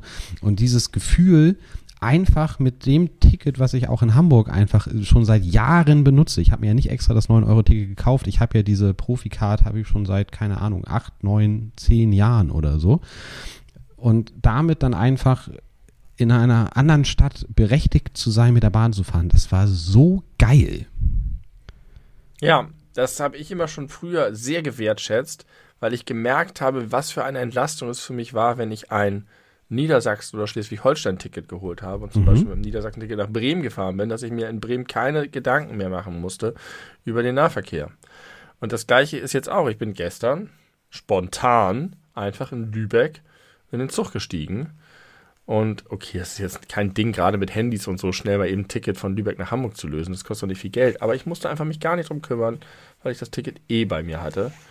Und habe mich einfach in den Regionalexpress nach Hamburg gesetzt und bin auf mein 9-Euro-Ticket dahin geglitten. Aber ist das so früher gewesen beim Schleswig-Holstein oder Niedersachsen-Ticket, dass man in den Städten, in den Bundesländern alle öffentlichen Nahverkehrsmittel benutzen konnte? Ging das, geht das dann nicht nur für zum Beispiel Hamburg S-Bahn, weil das auch zur Deutschen Bahn gehört? Nein, nein, der HVV ist komplett mit drin. Ich weiß nicht, ob es in allen Städten so ist. Ich weiß es von Bremen und Hamburg. Ich glaube, vielleicht einfach in den größeren. Die anderen haben ja auch häufig keinen Nahverkehr. Ich weiß nicht, wie das dann mit so Bussen ist, wenn du irgendwo in einem Kaff bist. Wahrscheinlich. Obwohl doch. Ich, keine Ahnung. Ich glaube, die haben das dann so irgendwie geregelt. Jetzt gibt es einen Vorschlag von den Grünen, dauerhaft das 69-Euro-Ticket einzuführen. Was diese Probleme mit den verschiedenen Tarifzonen behebt. Allerdings sind 69 Euro, fährt man dann doch nicht jeden Monat ab in der Regel. Ja, also äh, für, für einen Monat und dann aber auch wieder in ganz Deutschland gültig. Für alle Ja. Bimmelbahnen und Genau. öffentlichen Nahverkehr in den Städten. Ja. Aha. liegt ein Ja. Vorschlag vor. Und da ist es aber so, das ist ein Preis, bei dem ich überlegen würde, ob ich einfach, um dieses Geraffel nie wieder zu haben, mir einfach sozusagen Dauerabo ziehe mhm. und einfach sagen, ich fahre jetzt und kümmere mich um nichts mehr. Und an manchen Monaten werde ich damit einen Verlust machen, in manchen werde ich einen Gewinn machen, aber die, der Luxus, sich damit nicht mehr befassen zu müssen, ist es mir vielleicht wert. Und dafür kündige ich dann endlich Netflix. und habe also, schon wieder 10 Euro drin oder 12. Mein Profi-Ticket kostet, ich glaube, knapp 80 Euro jeden Monat, wovon mein Arbeitgeber knappe 14 bezahlt. Also ich zahle einfach ja im Grunde genau diesen, fast genau diesen Betrag für nur um in Hamburg fahren zu können. Äh, von daher, wobei ich diese 5 Euro mehr wahrscheinlich auch in den allermeisten Monaten nicht reinfahren würde. so häufig verlasse ich meine Heimatstadt ja. nicht. Ja, ich fahre ich fahr halt äh, immer Fahrrad eigentlich, deswegen ich habe ja, kein, kein Abo, keine Abokarte. Ähm, aber jeder, der eine Abokarte hat, für den ist es sofort ein geiles Geschäft. Ja, richtig. Sehr richtig. Ähm, bei dem Konzert in Bremen äh, bei, bei Faber im Pier 2 äh, standen wir relativ weit hinten, weil aus äh, persönlichen Gründen konnten wir uns jetzt nun wirklich keine Corona-Infektion leisten, äh, wegen Plänen und Terminen. Deswegen haben wir auch den Großteil des Konzerts mit Maske relativ weit hinten äh, gestanden, hatten so aber auch einen kürzeren Weg zum Bierstand. Das war irgendwie trotzdem ganz nett. Man hatte Platz zu tanzen. Äh, das, wir haben uns da trotzdem eine gute Zeit gemacht. Und dann habe ich irgendwann so nach links geguckt und dachte, oh krass, da, den Typ da, den kennst du doch. Und da habe ich kurz überlegt, so, wer ist das, wer ist das, wer ist das? Und dann dachte ich, fuck, das ist Dennis Yücel. Ah. Das ist doch ja. garantiert Dennis Yücel. Dann habe ich noch Bilder gegoogelt, um, den, um meine Frau zu zeigen, wie der aussieht. Sie meinte, ey, krass, echt, das, das ist der. Und dann ist er irgendwann auch nochmal rauchen gegangen, denn der Raucherbereich war nicht fern. Und äh, ich weiß, dass Dennis Yücel starker Raucher ist, aus einer Folge Che Krömer, äh, da habe ich das gelernt, dachte ich, ey, fuck, das ist er jetzt auf jeden Fall. Ich bin mir zumindest 74 Prozent sicher. Und dann habe ich so angefangen, so drüber nachzudenken, boah, krass, das ist ein großer Mann, bestimmt 1,90, 1,94 so um den Dreh, würde ich mal schätzen. Und da habe ich mir so vorgestellt, dieser Mann war über äh, lange Zeit äh, in, in widrigen Umständen im Gefängnis. Der wurde gefoltert. Ich weiß ganz viel über diese ganze Geschichte, weil ich so viele Interviews auch mit ihm gehört habe und so und das auch so ein bisschen verfolgt bis, habe. Bis und, Sigi ihn freigelöst hat. Sigi, cool. Und ich glaube, Gerhard Schröder hat da äh, auch seine Finger mit im Spiel gehabt und hat sich hinterher äh, mediell darüber beklagt, dass er nicht ausreichend äh, Dank dafür erfahren hat. Das hat äh, Gabriel alles abge abgegriffen. Ja, genau. Dieser verrückte, alte, demente ehemalige Bundeskanzler. Ähm, und ich fand das so krass, mir so vorzustellen, so die, dieser Körper dieses Mannes, den ich jetzt hier gerade so, keine Ahnung, acht Meter neben mir stehen habe, äh, der hat diese ja. heftige Geschichte durchgemacht. Ich habe immer wieder hingeguckt, immer wieder hingeguckt. Irgendwann mich Der mit dir gemeinsam dieses Konzert äh, genießt. Ja, genau. Ich dachte auch, ja, der ist jetzt hier in Bremen. Ich glaube, der ist tatsächlich auch irgendwo in Norddeutschland beheimatet. Ähm, war jedenfalls mal, meine ich. Äh, und dann glaub, ist mir, also bin ich irgendwann direkt an ihm vorbeigegangen, habe hab ihm ins Gesicht geguckt und festgestellt, ist er gar nicht. ich hatte mir das aber da schon in meine Handynotiz geschrieben, weil ich dir davon erzählen wollte, wie krass so dieser Gedankengang war. ich war kurzzeitig echt abgelenkt von dem doch sehr schönen Konzert. Immer wieder dahin geguckt, wie so ein, wie so ein äh, Groupie und dann war es enttäuschend, weil er es dann letzten Endes doch nicht war. Er sah ihm sehr ähnlich, äh, muss man zu meiner Verteidigung sagen, aber letztlich war er es nicht. Aber es hätte ja sein können. Äh, und wenn dann so die, die erlebte medielle Realität zur echten Realität wird, ist das irgendwie eine spannende Sache. Deswegen bin ich auch immer wieder so ein bisschen nicht starstruck, aber immer so ein bisschen aufgeregt, wenn ich Menschen in echt sehe, die man sonst nur aus dem Fernsehen kennt. Ja, das sind, glaube ich, alle ein bisschen immer. Das geht mir auch, sogar mir geht das so. Ähm, aber was du in deinem Kopf erlebt hast, ist ja auch real. Und das ist ja vergleichbar Richtig. mit dem, ähm, mit deiner äh, ähm, ukrainischen Familie gegenüber auf dem Balkon da. Ja. Dass du einfach in dem Moment ganz anders über all diese Sachen nachdenkst. Auch wenn das einfach nur ein Doppelgänger war. Genau.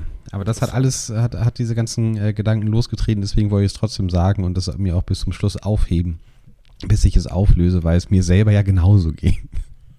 Das hast du sehr gut gemacht. Ich finde, die Geschichte war es wert. Also das hättest du, hättest du nicht rauslöschen müssen deswegen. Sehr gut. Hast du ja auch nicht gemacht. Ähm, bitte sag mal, habe ich schon mal mich darüber ähm, ausgelassen, wie es mega scary es ist, wer alles Auto fahren darf? Nee. Den Gedanken habe ich häufiger im Straßenverkehr oder wenn ich da rumlaufe. Wenn man diese Autos sieht, dann hat man so ein großes Vertrauen, weil man einfach die Erfahrung hat, die halten rechtzeitig an, die können alle gut Auto fahren, die sind vernünftig, die sind vorausschauend. Natürlich regt man sich auch auf über irgendwelche Autofahrer, die es nicht sind. Aber in der Regel begibt man sich relativ in deren Hände, ähm, fährt über Straßen, auch wenn das Auto kommt, weil man weiß, es hält an und es ist sozusagen. Dann denke ich darüber nach, was für Menschen in diesen Höllenmaschinen drin sitzen und wie vielen, also welcher Art von Mensch ich mein, mein Leben in die Hand gebe in diesen krassen Situationen, wenn ich auf der Autobahn unterwegs bin in einem anderen Auto. Dass ich denke, wenn ich, wenn ich sozusagen wüsste, vor Augen hätte, welche Person in diesem Auto sitzt, das mit 160 km/h neben mir heizt, dann würde ich mich viel unwohler fühlen, als ich das tatsächlich tue. Und ich habe ja noch eine ganz andere Perspektive darauf, weil ich nicht Auto fahren kann und keinen Führerschein habe. Mhm. Für mich ist das so, dass ich denke, die dürfen das. Die dürfen auf mich losgelassen werden und den Rest der Menschheit und meine Kinder und alles. Das ist doch unverantwortlich. Äh, sehr interessant, weil letztlich bedeutet es ja, und das stimmt total, du siehst ja in allererster Linie die, die Fahrzeuge, aber nicht die Menschen da drin. Da muss man immer ja. sehr beso besonders genau hingucken und manchmal erkennt man sie nicht, gerade wenn sie schnell an einem vorbeifahren. Das heißt, erstmal ist so ein Wagen geschlechtslos, alterslos, ähm, hat also nicht viel oder wenig Erfahrung. Ein Auto ist erstmal ein Auto, aber es sind ja extrem unterschiedliche Menschen, die diese Autos fahren und führen. Das ist ein, das ist ein spannender Gedanke. Ja, und es geht mir nicht darum, dass die zu äh, wenig intelligent sind, sondern dass ich denen sozusagen die charakterliche Eignung abspreche, weil ja. das äh, äh, egoistische Arschlöcher sind, die sich einen Scheißdreck scheren. Ja. Ich habe jetzt mehrfach wieder Begegnungen mit Menschen gehabt, heute gerade wieder, äh, da bin ich irgendwie so eine Rampe mit dem Fahrrad hochgefahren und mein Sohn war vor mir mit dem Fahrrad und er wusste nicht wo lang und ich musste ihn umdirigieren, weil wenn ich nach rechts und nach links mussten, dann musste er kompliziert mit seinem Fahrrad herum und ich hing dazwischen fest mit dem großen Fahrradanhänger und hinter uns ging ein Fußgänger und pumpte mich an und sagte, können wir weitergehen? Und legte dann irgendwie so hinterher mit von wegen, äh, also super unfreundlich. Und ich mhm. habe ganz freundlich zurück, zurück geantwortet, meinte, was ist denn los? Ja, wir gehen gleich weiter, alles gut. Und dann haute er noch einen nach und nach und nach und ich meinte, Mann, warum, warum entscheidest du dich so unfreundlich zu sein? Warum, ja. ich verstehe nicht, warum Menschen sich entscheiden, so unfreundlich zu sein. Und dann guckt er mir an, was bist du denn für ein Vogel? Sei doch freundlich, das macht dieses Leben besser. Und dann hat er nur noch mal den Vogel wiederholt, wo ich gedacht habe, ja, jetzt fühle ich mich super beleidigt total schlimm, dass du mich jetzt Vogel genannt hast.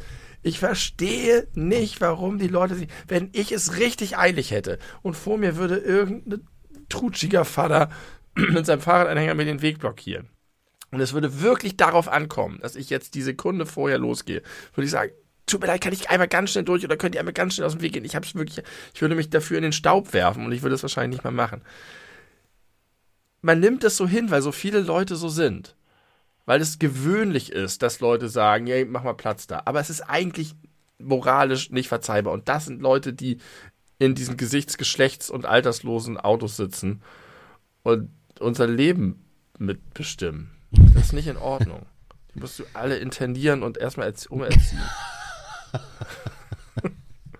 alle erstmal ins Lager. Menschen. ähm, so, das war mein Alltagsrand der Woche. Finde ich, finde ich sehr schön, äh, unterschreibe ich komplett auch. Ähm, man müsste wirklich einen Mechanismus schaffen, dass man Menschen, denen die charakterliche Eignung fehlt, äh, davon ausschließt. Meistens ist es ja so, wenn die sich dann häufig was zu Schulden kommen lassen und irgendwie häufig beim Rasen erwischt werden, dann müssen sie ihren Führerschein abgeben und dann müssen sie zur MPU. Und die MPU ist tatsächlich wohl eine sehr schwierige, komplizierte, teure Geschichte ähm, was man so hört. Äh, und da ja, werden viele Leute ausgesiebt, aber im Zweifelsfall setzen sie sich trotzdem wieder hinter Steuer, auch wenn sie es nicht dürfen, in der Hoffnung, dann nicht erwischt ja. zu werden. Ich hatte auch neulich so eine Situation, wo ich äh, an einer roten Ampel mit dem Fahrrad stand und äh, links von mir war dann die Fußgängerampel grün und da war dann auch ein Typ, der dann ich sag mal, zwei Meter meinem Fahrrad ausweichen musste, aber ich stand halt einfach an der Ampel, an meiner roten Ampel auf dem Fahrradweg. Also ich habe alles richtig gemacht und er hat auch gesagt, ja, kannst du vielleicht mal ein bisschen Platz machen, wo ich meine, wo soll ich denn hin? Also ich, ich stehe doch hier an der Ampel, wo soll ich denn jetzt hin? Und ja, konnte mir jetzt auch nicht so richtig sagen. Ich, ich verstehe solche Menschen auch nicht. Ähm, ich muss da aber tatsächlich oft an dich denken, wie du auch mal gesagt hast und auch von mir bestätigt wurdest, äh, dass man sich dann eher nicht über die Leute aufregen sollte, sondern sich äh, sagen sollte, also entweder sind die einfach ja, gestresst, vielleicht haben die gerade einen schlechten Tag, vielleicht haben die eine schlechte Nachricht gekriegt, vielleicht, also es hat, also man darf es nicht persönlich nehmen, sondern äh, es richtet sich ja nicht persönlich gegen einen, weil die kennen einen ja gar nicht, ne? Also das, das ergibt ja gar keinen Sinn, das wirklich dann persönlich ja, deswegen, deswegen habe ich auch gedacht, bei dem, bei dem Vogel habe ich auch gedacht, das, das also es ist ja, weder so, dass ich mich hinterher schuldig gefühlt habe, noch dass ich mich beleidigt gefühlt habe. Ich habe einfach ja. nur gedacht, sei freundlich. Ja, und die, die zweite Variante, damit umzugehen, ist einfach sich zu sagen, okay, wer meint sich deswegen, wegen so einem Scheiß aufregen zu müssen, der ist möglicherweise eine relativ arme Wurst. Und ja. dann kann man, ja, dann, dann tun einem die Leute eher leid und dann ist man jetzt auch nicht so richtig äh, davon erregt. Da hast du mich mit meinem eigenen Argument eigentlich überzeugt, aber es passiert mir zu oft dafür. Und so viele arme Würste gibt es vielleicht dann doch nicht. Und die Leute machen das reflexartig. Und man macht das selber, dann geht man manchmal in Disput oder fängt an zurückzukeulen oder zurückzubeleidigen. Und ich habe das jetzt mehrfach gemacht, dass ich einfach gesagt habe, sei doch bitte freundlich. Hast du gesagt? Hast du es in dem Fall auch gesagt? Ja, das, was ich eben gesagt habe, habe ich alles gesagt. Und da kam dann noch einfach nur ein neuer Vogel zurück. Ja, da kam zwei oder dreimal der Vogel. Dass, mhm. ich, dass ich am Ende, ich habe nicht mehr gesagt, ich fühle mich nicht beleidigt und im Umdrehen habe auch nicht gesagt, oh, aber dass ich habe gesagt, sei freundlich, ähm, na, was ich eben alles gesagt habe, keine Ahnung. Und die andere Situation war noch viel, viel, viel passender. Die war nämlich in der Kasse und da hatte die Person war im Recht. In dem Fall war es jetzt auch noch faktisch so, dass man nicht irgendwie, also es war ein kleiner Moment, aber da war es so, dass ich an der Kasse irgendwie unachtsam war. Da wurde von hinten irgendwie so ein bisschen gedrängelt oder so und ich bin einen Schritt zu nah rangegangen an die Person, die vor mir stand. Mhm. Also auch unabhängig von Corona und so. Und das, ich habe mich sozusagen auch schon so ein bisschen vor das EC-Lesegerät gestellt und dann musste noch einen Schritt zurückgehen. Und da hat der Typ auch so scheiße reagiert und hat gesagt, kannst du mal ein Stück Platz machen hier, kannst du ein bisschen auf Abstand gehen. Ich meine das nicht leiden. Es hat mich eben schon so genervt, dass du mir auf die Pelle rückst. So in der Art. Und da habe ich auch gesagt, anstatt irgendwie zurück zu, zu nerven oder so sagen, ja, beruhig dich mal, Alter, habe ich einfach gesagt, es ist völlig okay, wenn du mir sagst, dass ich Abstand halten soll. Das ist dein Recht. Ich mache das gerne. Es tut mir leid, wenn ich dir zu nahe gekommen bin. Aber es war auch jetzt nicht so offensichtlich zu nah. Das war durchaus noch im Bereich des Normalen. Aber formulier das doch einfach freundlicher. Dann gibt's einfach, dann muss sich niemand ärgern. Dann, dann, sagst du das, ich kann das respektieren, ist alles gut. Aber was ich nicht leiden kann, ist, wenn die Leute so unfreundlich sind wie du. Und da war auch, also da kommt dann auch nicht mehr viel. Und ich glaube, das versuche ich mir jetzt anzugewöhnen, dass ich nicht zurückkolle, sondern einfach nur sage, sei freundlich. Hör auf mit deiner scheiß Rumgenörgelkantelei und macht das vergiften dich das soziale Klima in unserem Land. Finde ich sehr schön. Es gibt ja noch eine, die, die andere Variante, einfach nicht konfrontieren und nicht äh, sagen, welches Verhalten man sich wünschen würde, sondern einfach nur zurück scheißfreundlich zu sein. Das ja. nimmt ja auch ganz oft den Wind irgendwie aus den Segeln. Dann merken die, okay, irgendwie äh, vielleicht wollen die provozieren, um dann auch so mal ein bisschen Kontra zu kriegen, um sich dann noch weiter daran äh, hochjagen zu können. Aber wenn das komplett einfach verpufft, dann merken solche Menschen sehr schnell, es bringt gar nichts, jetzt hier äh, so assi zu sein und lassen es dann auch relativ schnell wieder. Das ist ja. zumindest meine Erfahrung und das ist mein Umgang mit solchen Leuten meistens. Das ist auch meine erste Reaktion. Das war auch in dem Fall an der Kasse so, dass ich gesagt habe, ganz freundlich, selbstverständlich, tut mir leid, gehe ganz ja. zurück. Und dann hat ihm das nicht gepasst und dann hat er nachgelegt mit, ist mir eben schon so auf die Pelle gerückt. Und da habe ich gesagt, ey, Kollege. ja. Jetzt mal. Ja.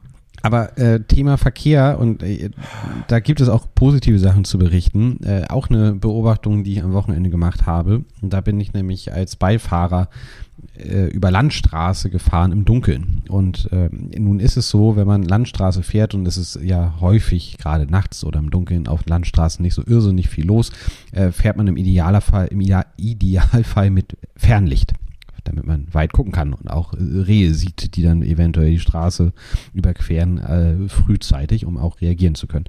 Und dann ist es ja so, dass es die Regel gibt, das äh, muss man machen, dass man sobald man in der Ferne Scheinwerfer eines entgegenkommenden Autos erblickt, die dann ja in aller Regel auch Fernlicht anhaben, weil es so dunkel ist, dann muss man abblenden, also normales Licht anmachen. Ja. Und das funktioniert sehr, sehr, sehr gut. Also das ist nicht ja. wie, keine Ahnung, Reißverschlussprinzip, was die meisten Leute nicht checken oder die Ego-Schweine irgendwie für sich ausnutzen oder sonst wie, sondern das ist äh, etwas, das ist weil es einfach für beide Seiten immer scheiße ist, wenn das nicht äh, passiert. Und manchmal brauchen die ein bisschen länger, weil die es dann erst später sehen und dann wird man echt geblendet, auch wenn die noch hunderte Meter entfernt sind. Und da habe ich so gedacht, das ist, das, das gibt mir so ein wohlig warmes Gefühl. Weil klar, man muss es machen, aber äh, nur weil man es machen muss, heißt es ja nicht, dass es von allen Leuten auch gemacht wird. Man muss sich ja eigentlich auch an Geschwindigkeitsbegrenzung halten und wie oft wird das einfach ignoriert. Und in dem Fall habe ich immer so das Gefühl, dass es so wie, wie so eine kurzzeitige, ganz kurze Autofahrerinnenfreundschaft, die da so entsteht. So, hey, ich will nicht, dass es dir schlecht geht. Ich sorge dafür, dass es dir nicht so schlecht geht, wie es dir gehen würde, wenn ich einfach egomäßig weiterfahren würde. Weil, na klar, auch wenn dir Autos entgegenkommen, siehst du besser, wenn du Fernlicht anhast. Und wenn da vielleicht Kurven sind oder so, dann kannst du dich da früher drauf einstellen oder so. Aber man macht es nicht, weil man selber, selber weiß, wie scheiße das ist. Und ich finde, das ist auch eine schöne Parabel aufs Leben. Äh, wenn die Menschen selber wissen, wie scheiße irgendein Verhalten ist, dann sind sie äh, wesentlich more likely, es nicht selber zu machen. Ja, so, hier, Hitler. Können wir wieder kurz auf Hitler rekurrieren, der ja im Zweiten Weltkrieg äh, Senfgas als äh, Angriffsmethode verboten hat, weil er selber im Ersten Weltkrieg Opfer eines äh, Senfgasangriffes war und es ging ihm sehr schlecht. Und dann hat er gesagt, nee, nee, nee, also das ist zu krass, das machen wir nicht. Das, ich möchte nicht, dass unsere Feinde Senfgas bekommen. Genozid habe ich nicht erlebt, das ist wahrscheinlich okay, aber. Ja, also es ist doch super. Also Arbeitslager also, psychologisch, psychologisch extrem interessant, dass selbst ein Adolf Hitler, der ja nun wirklich nicht als Menschenfreund in die Geschichte eingegangen ist, wieder so eine Relativierung, ne? Ähm, aber du weißt, worauf ich hinaus möchte, dass der auch sagt, okay, äh, Senfgas ist super scheiße, das lassen wir mal schön weg. Hätten sie ja auch einsetzen können, ist effektiv. Ähm, hat ja. er aber äh, nicht gemacht. Und genau dieses äh, Gefühl habe ich auch beim, beim, beim Thema Fernlicht und Abblendlicht. Und ähm, dieses wohlig warme Gefühl, was ich da als Beifahrer hatte, als ich diese Erkenntnis hatte, kenne ich auch als, äh, als Fahrgast in Bussen. In, und zwar, wenn sich BusfahrerInnen grüßen, genau. Auch in der U-Bahn. In der U-Bahn auch. Äh, MotorradfahrerInnen machen das im Übrigen auch. Äh, das ist, gehört Minifahrer auch, so, auch bei den MinifahrerInnen. Ach echt? Die, die, ja, äh, Mini Cooper. Ja, ja okay. meine Eltern hatten früher einen und das war eine eine Gemeinschaft. Und plötzlich siehst du die überall in der Stadt. Also heute gibt es die weniger, aber früher diese auffälligen, die kleinen Modelle. Ja. Und äh, hier, ähm, Wohnmobil. Ah ja. Mhm. Auch. Wohnmobile grüßen sich auch gegenseitig. Und ich finde das irgendwie schön, das so als, als, als, äh, als wäre das, als wären das alles FreundInnen. Das finde ich irgendwie also, schön. Man könnte das jetzt als merkwürdig romantisierten, äh, komischen Ansicht abtun, aber ich kann das nur noch vertiefen. Das ist ganz schön, wie du das gerade beschrieben hast ich kann das so nachempfinden, aber bei mir geht es noch weiter romantisierend, nämlich in die Kindheit. Denn aus irgendeinem Grund habe ich lange Nachtfahrten auf Landstraßen, vor allen Dingen verbinde ich mit meiner Kindheit. Vielleicht hat man das damals noch im Halbschlaf oder so anders wahrgenommen oder es war eindringlicher, als wenn man jetzt die letzten äh, 20 Kilometer da irgendwo hinfährt oder es ist häufiger vorgekommen, keine Ahnung. Aber ich weiß, dass ich dieses, du fährst, du fährst, du fährst diese langen, langen, langen Straßen, auf denen nichts ist. Es ist ruhig, man hört nur den Motor. Es ist Nacht. Und dann erscheint irgendwo da hinten Licht. Und dann gibt es diesen Moment der Kommunikation. Genau. Und zwar nicht nur es ist nicht nur wie im Bus im Straßenverkehr, sondern es ist eine Kommunikation zwischen zwei Lichtern, die eigentlich einsam durch die schwarze Nacht fahren. Das hat das für mich noch viel wohliger, warmer gemacht als in anderen vergleichbaren Situationen. Und das ist für mich eine, jetzt wo du das gesagt hast, ist das alles hochgekommen, eine ganz schöne Kindheitserinnerung, diesen Moment des Abblendens. Darüber könnte man eine Kurzgeschichte schreiben, glaube ich. Ja, auf jeden Fall. Ich habe sie direkt komplett im Kopf. Schöne, schöne Geschichte. Guter Autor. Äh, ja, hervorragend. Ja, finde ich, finde ich schön, dass du das, äh, dass du das nachvollziehen kannst. Nachvollziehen. Meine Notiz dazu heißt Fernlicht, Landstraße, Freundschaft, BusfahrerInnen. nicht so, nicht so, wird, wird dem nicht gerecht aber hat ja als Gedankenstütze gereicht. Ähm, abschaffen bitte. Oh ja. Kratzeis. Was für Eis? Kratzeis. Kratzeis. Oh. Kratzeis. Ja. ja. Ich glaube, da kriegen wir Ärger mit äh, unserem Ultra-Fan Anne, weil die äh, seit äh, langer Zeit äh, die Tradition hat, immer wenn irgendwelche Wahlen sind, wird erst gewählt und dann Kratzeis gegessen. Liebe Grüße. Das ist herrlich. Das ist, das ist die beste Wahltradition, von der ich je gehört habe. Wie die wohl entstanden ist. Wahrscheinlich nach einer Wahl mal und irgendwie war es geil und beim nächsten Mal wiederholen. Äh, gut, dass du immer wählen gehst, außerdem. Und sei es nur, um, um, um die Tradition des Kratzeisessens vorzuführen. Nein, Kratzeis ist aus meiner Sicht in jeder Hinsicht Unsinn es ist so unpraktisch. Es schmeckt so scheiße und du hast dann immer diesen Effekt, den du manchmal auch, ich weiß nicht, gibt es den bei Calippo auch, dass du die, die Scheiße raussaugst irgendwann und am Ende nur noch dieser Block bleibt mit gefrorenem Wasser, Wasser. Sozusagen. Also einfach nur Eis. Ja, gibt es. Geschmack. Gibt es bei Calippo auch, aber nicht so extrem. Ähm, ich habe mal so Selbstmach-Calippo-Behältnisse besessen, wo man dann Cola oder Fanta oder äh, Spezi oder so reinmachen konnte. Dann konnte man da so eine Decke drauf machen, ab in Gefrierfach und dann konnte man das essen. Und wenn man das äh, ohne diesen extra Zuckerbombenzusatz, den einfach Calippo-Eise haben, äh, ist, dann ist das extrem schnell genauso, wie du es gerade beschrieben hast. Da saugt man so einmal dran und hat so für 0,5 Sekunden Geschmack und danach ist es direkt klares Wassereis. Also Wasser als ja. Eis. Ja. ja, das ist eine blöde Doppelung mit Wassereis. Äh, bei Kratzeis ist es natürlich eigentlich sogar gerade nicht so, weil du es eben nicht raussaugst, sondern kratzt. Aber das Kratzen ist, also das ist, jeder hasst das doch, wenn er, inzwischen haben die ja diese ganzen Weichmacher drin, in diesen Cremissimo, Langnese, sonst was Scheiße drin. Aber jeder hasst es doch, wenn er richtig Bock hat auf Eis, so Tiefkühltruhe geht, sich so einen halben Liter Kanister holt und dann erstmal so so versucht zu schaben und es kommt einfach nichts. Und dann musst, sitzt du davor und musst warten und wartest immer nicht lange genug, weil du immer die Nerven verlierst und dann irgendwie doch die Brocken rausbrichst, die im Mund auch noch viel zu kalt sind, anstatt einfach die Disziplin zu haben, zu warten, bis die richtige Temperatur erreicht ist. Aber wenn sie dann erreicht ist, ist es auch schon wieder fast zu spät, weil du den Kack ja auch hinterher wieder einfrieren willst und dann ist er schon halb geschmolzen. Es ist alles ein großes Problem. Beim Kratzeis umso mehr. Du, du kratzt da dran, als wäre es eine Strafe. Also als wenn du im Winter äh, zur Arbeit musst und erstmal dein Auto freikratzen musst. Das ist kein Spaß, das ist keine Belohnung. Das ist, ich habe das für meine Kinder gekauft, weil ich dachte, Kratzeis habe ich nie gegessen, aber es ist bestimmt voll cool. Alle Kinder essen das immer. Ich sehe die immer irgendwo nach der Schule Kratzeis fressen. Dann hast du dazu diese mitgebrachten Plastiklöffel, die eher abbrechen, als dir zu helfen. Fuck. Und dann ist es halt einfach wirklich Eis also gefrorenes Wasser mit dem billigsten Zuckersirup, der da ja. einfach rübergesträufelt wird. Da ist sozusagen nichts an Qualität drin, keine leckeren Knuspis, nichts, nichts wo, was irgendwas rechtfertigen würde. Das ist doch basically das gleiche Eis wie diese ich weiß nicht, wie heißen die denn, die man auch kaufen kann, die sind auch in so Plastik, äh, so, ja, so, so, so, so, Stangen, so Eisstangen in ja. verschiedenen Geschmacksrichtungen. Und auch da saugst ja. du innerhalb von Sekunden die, den Geschmack raus. Ja. Und das ist doch im das, Grunde die gleiche Art das, Eis, ne? Ja. Es ist derselbe Scheiß. Es ist einfach Wasser mit Zuckersirup. und verschiedenen Aromastoffen.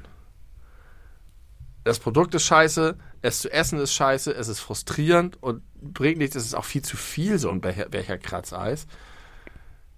Fanden denn deine Kinder es cool? Richtig scheiße. Ah, okay. Es war eine riesen Enttäuschung. Ja, verstehe. Und- und- Vielleicht kann und- uns Anne im Live-Podcast erzählen, was ihr, ihre Faszination dahinter ist. Faszination Kratzeis. Genau. Alles über Kratzeis in Folge 99 und 100. Ein Fortsetzungsroman mit den beleuchteten Brüdern und Anne. Das hatten wir bisher auch noch nie. Äh, Teil 1, Teil 2. Äh, äh, schaltet auch nächste Woche wieder ein, wenn wir das Thema Kratzeis abschließen. Ich finde es schön, wenn unsere 100. Folge alles über Kratzeis Teil 2 Und auch ohne dass 99 alles über Kratzeis heißt. Ja. Endlich kriegen wir den Grimme-Preis, für den wir uns schon so lange beworben haben. Ich hatte noch eine, äh, ein, einen philosophischen Gedanken und ich will, will dir mal die Frage stellen, wie sie mir in den Kopf gekommen ist und lass die mal ganz kurz auf dich wirken und dann sag mir, was du darüber denkst. Ab wann, also im Sinne von ab welchem Zeitpunkt werden Kinder zu Nachbarn? Gar nicht. Also ich Gar- muss vielleicht länger drüber nachdenken. Ich sollte nachdenken. Ja, bitte. Ähm, ich, ich glaube gar nicht. Weil sie irgendwann ausziehen. Und bis sie ausziehen, sind sie immer die Kinder von denen, die da wohnen. Und nicht Nachbarn. Okay, das ist au- auf jeden Fall schon mal perfekt getroffen. Genau der Gedanke, den ich hatte. Äh, aufgefallen ist es mir, als ich in Folge 97, glaube ich, dann nochmal von den ukrainischen neuen äh, Nachbarinnen erzählt habe. Und ich einfach, ja, in so einem Satz sagte, ja, und hier, das ist das, was ich immer denke, wenn ich meine Nachbarinnen sehe, weil das halt eine Mutter und zwei Töchter sind. Und dann ist mir so aufgefallen, es ist total ungewöhnlich, äh, dass ich da Plural benutze äh, und nicht sage, die, Nachbarin und ihre Kinder. Und dann habe ich das so weitergesponnen im Kopf. Und äh, du bist mir nun mal sehr nah und hast Kinder.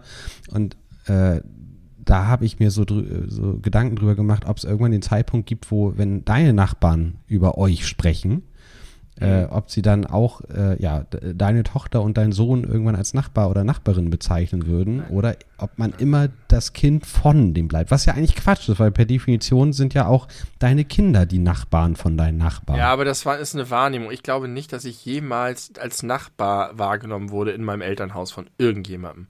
Das ist das hat auch, also du nimmst sie auch in einem Kontinuum wahr. Äh, Vielleicht nicht, wenn du da hinziehst und da sind, ist ein 18-jähriger Sohn, der da wohnt. Vielleicht ist das dann irgendwie schon ein Nachbar, aber glaube ich nicht. Die Eigentümer oder MieterInnen des, des, der Immobilie sind die Eltern. Und das sind auch die Nachbarn. Ach, äh, also es hat äh, vertragliche Gründe. Wer, wer Nein, vertragspflichtig das äh, unterschrieben hat. Ich glaube, ich glaub, so denkst du darüber. Wenn ich jetzt darüber nachdenke, zwei Häuser weiter, da wohnt halt eine Familie. Und ich habe schon den Eindruck, dass, ah, ich weiß nicht, vielleicht sind sie als Familie auch in Gänze unsere NachbarInnen. Ich, ich kann es nicht genau sagen, aber irgendwie habe ich schon den Eindruck, das sind halt diese beiden und die haben Kinder. Die da Mhm. drüben haben auch drei Kinder. So. Mhm. Und die Kinder werden diesen Status nicht los. Manchmal hört man aber ja auch so äh, von, von Familien, wo die Kinder noch mit 40 zu Hause wohnen. Oder Ja, die, Situation, das hatte mein Bruder zum Beispiel mal, der ist ausgezogen relativ früh, ich glaube so mit 18, 19 und ist dann aber, als er eine neue Wohnung bezogen hat und dann irgendwie vier Wochen überbrückt werden mussten wegen Mietvertrag und so, ist er wieder mit seiner äh, damaligen Freundin bei meinen Eltern eingezogen. Ist er dann automatisch Mhm. wieder Kind von den Nachbarn oder ist er ein Nachbar? Ja. Ja, ist er. Aber natürlich, du kannst dir auch vorstellen, was sowieso viel sinnvoller wäre, wenn du irgendwie mehr so mehr Generationenhäuser hättest und so weiter, Mhm. dass du dieses ganze völlig, äh, also in jeder Hinsicht hirnrissige System, dass immer alle überall ausziehen und sich überall in ihre eigenen Waben machen und in ein Parteien, also ein Personenhaushalten wohnen. Das ist ja alles nicht so richtig durchdacht und eine komische Kultur auch irgendwie. Ähm, das kannst du dir auch anders vorstellen. Und das ist ja auch in vielen Ländern anders. Und natürlich ist dann irgendwann der 40-jährige Nachbar der Nachbar. Obwohl er noch bei seinen Eltern halt irgend irgendwann wird dann der Nachbar zum Opa, zum Senior, der da noch so in sein Zimmer hat oder so. Der wird dann abgelöst als Familienoberhaupt, das natürlich männlich ist. Äh, Und das ja, spielt eine Rolle beim Nachbarschaftsstatus? Ich kann mir das vorstellen. Mhm. Dass halt irgendwie, du hast sozusagen auch eine, Ansp eine Ansprechperson. Wenn ich jetzt darüber gehe und irgendwas klären will, dann, dann spreche ich die Mutter oder den Vater an und nicht den 18-jährigen Sohn. Aber warum denn eigentlich nicht? Könntest du doch. Weil der nicht die Verantwortung trägt. Also natürlich kann ich ihm sagen, hier, wir machen das so, wenn du irgendwie deinen Eltern sagst, das Bescheid, aber es muss die Eltern erreichen. Also ich glaube. Es ist noch nie vorgekommen, diese Situation, aber so wäre es. Ja, ich glaube, dass in meinem Fall es wirklich so ist, dass es ein, ein Altersding ist. Äh, vor, ich glaube, zwei Jahren ungefähr, äh, sind hier äh, direkt gegenüber im Haus, also in, äh, in, der, in der, Wohnung gegenüber, äh, eine Mutter mit ihrer damals 17-jährigen Tochter eingezogen. Also entsprechend würde jetzt 19 sein. Ähm, und es ist schon so, dass weiß ich nicht, wenn ich die Tochter sehe und dann meiner Frau davon erzähle, dann sage ich, ich habe unsere Nachbarin getroffen und nicht die Tochter unserer Nachbarin, weil ich die als als äh, autonome, äh, junge, erwachsene Frau wahrnehme. Und damit ist sie automatisch in den Nachbarschaftsstatus bei mir gerutscht. Wäre die jetzt elf oder zwölf, wäre das anders gewesen. Oder würde ich das ja. anders formulieren? Und das so völlig intuitiv unhinterfragt. Und das finde ich so spannend daran. Also gibt es da eine Grenze bei dir. Also wir, wir nennen die halt immer alle mit Namen. Ja, okay. Ich will halt nicht sagen, ich habe den Sohn unserer Nachbarin oder ich habe unseren Nachbarn gesehen, sondern ich habe Tim gesehen. Mhm. Nun Name wissen geändert. wir, weil wir oh. sehr zurückgezogen leben, immer nicht, wie die heißen. Von daher ist das keine Option. ja, das ist natürlich in der Vorstadt anders. ja. In der Vorstadt. Wenn ihr euch die Vorstadt angucken wollt, kommt doch morgens zu Benny. Fragt nach der Adresse. Wir werden zur, sie euch mitteilen. Zur, Poolpa zur, zur Poolparty Kratz als Rückwärtsbuchstabier Sause.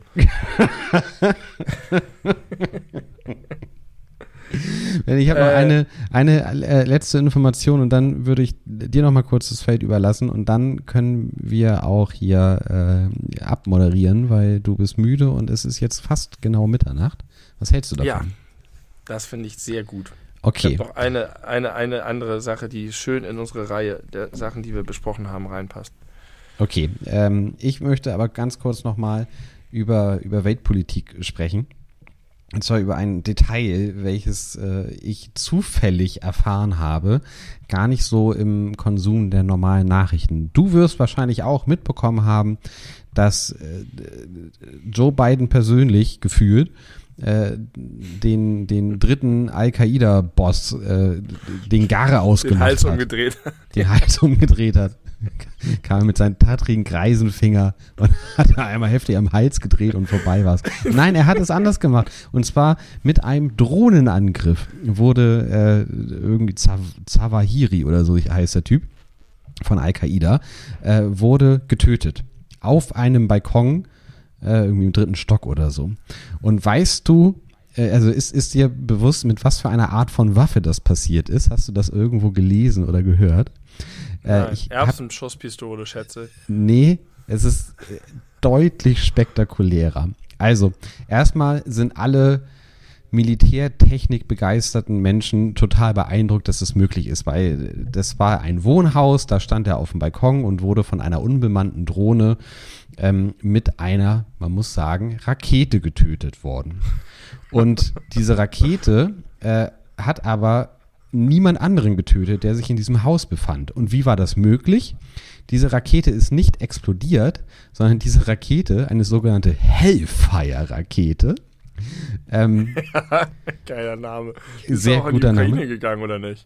Ja, ich Hellfire glaube, davon sind auch welche, welche in die Ukraine gegangen. Diese Hellfire-Rakete äh, explodiert nicht, sondern diese Hellfire-Rakete fährt äh, während des Fluges, kurz vorm, vom Aufprall, schätze ich, äh, so kreisrund Schwerter aus.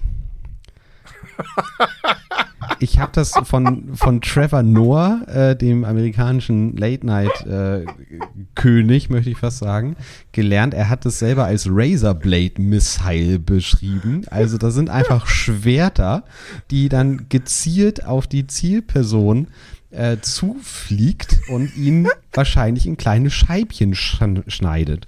Und jetzt denkt man sich einerseits, okay, ein Terrortyp weniger. Ob das jetzt 20 Jahre nach dem 11. September so notwendig ist, sei jetzt mal dahingestellt. Ob das so cool ist, dass ein Staat einfach entscheiden kann, der muss jetzt in Afghanistan sterben. Also machen wir das und lassen uns dann von der ganzen freien Welt in Anführungszeichen dafür feiern. Kann man auch drüber diskutieren. Aber es wird vor allem so als riesiger militärischer Erfolg gesehen, weil auch keine, äh, keine Casualties, also keine, wie heißt das auf Deutsch? Äh, Ver, ähm, Verluste. Ja, genau. Kollateralschäden vielleicht äh, in, in der Zivilbevölkerung entstanden sind, äh, weil man weiß, dass seine Frau und seine drei Kinder im selben Haus waren. Die sind nicht gestorben, ja, die wurden nicht verletzt. Und das ist ziemlich gut, aber die mussten dann ihren Vater, respektive Ehemann, auf dem Balkon von einer Rakete zerschnitten vorfinden. Das muss man sich doch auch mal vor Augen führen. Das ist doch furchtbar. Also ich würde gerne mal mit so einem Crash-Test-Dummy ein Video davon sehen. Was passiert denn? Bleibt die in der Luft stehen und schneidet dann und fällt dann runter hat die so lange noch Antrieb? Fliegt die schneidend durch ihn durch? Oder ich glaube das. Ich glaube, sie, fliegt, ich glaub, sie fliegt schneidend durch. Also das, das bewegt sich nicht. Also es ist kein, kein Rotorblatt drin, dass man wie, weiß ich nicht, bei Indiana Jones der Typ in, in die Propellermaschine gerät, sondern das die kommt einfach mit scharfen Schwertern daher und rast in einer irrsinnigen Geschwindigkeit dann wahrscheinlich auf dich zu, da an dir vorbei. Und dann war's das für dich. Das ist wie so aus dem Film, wo du denkst, okay, jetzt haben sie es einfach echt übertrieben. Ja, richtig. Wo dann aus der Rakete die Schwerter kommen. Und dann, das ist ja völlig skurril. Vor allem, wenn du über, darüber nachdenkst, du bist so ein Militärtechniker.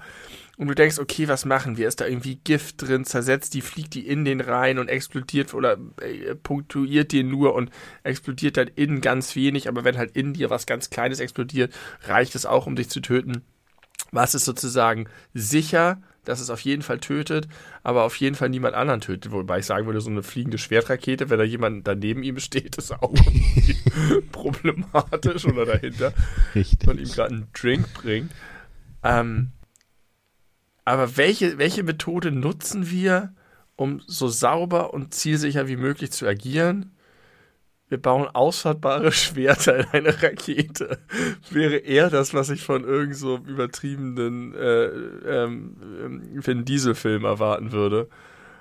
Als von der Realität. Das ist eine richtig gute Story. Und wenn man das dann sieht im Film, würde man sagen, ja, okay, jetzt, jetzt haben sie aber völlig den Bereich der Logik verlassen. Sowas wird es ja in echt niemals geben. Aber turns out, doch, äh, life imitates art wenn wir noch ein bisschen länger äh, aushalten auf der Erde, kommt irgendwann der Sharknado.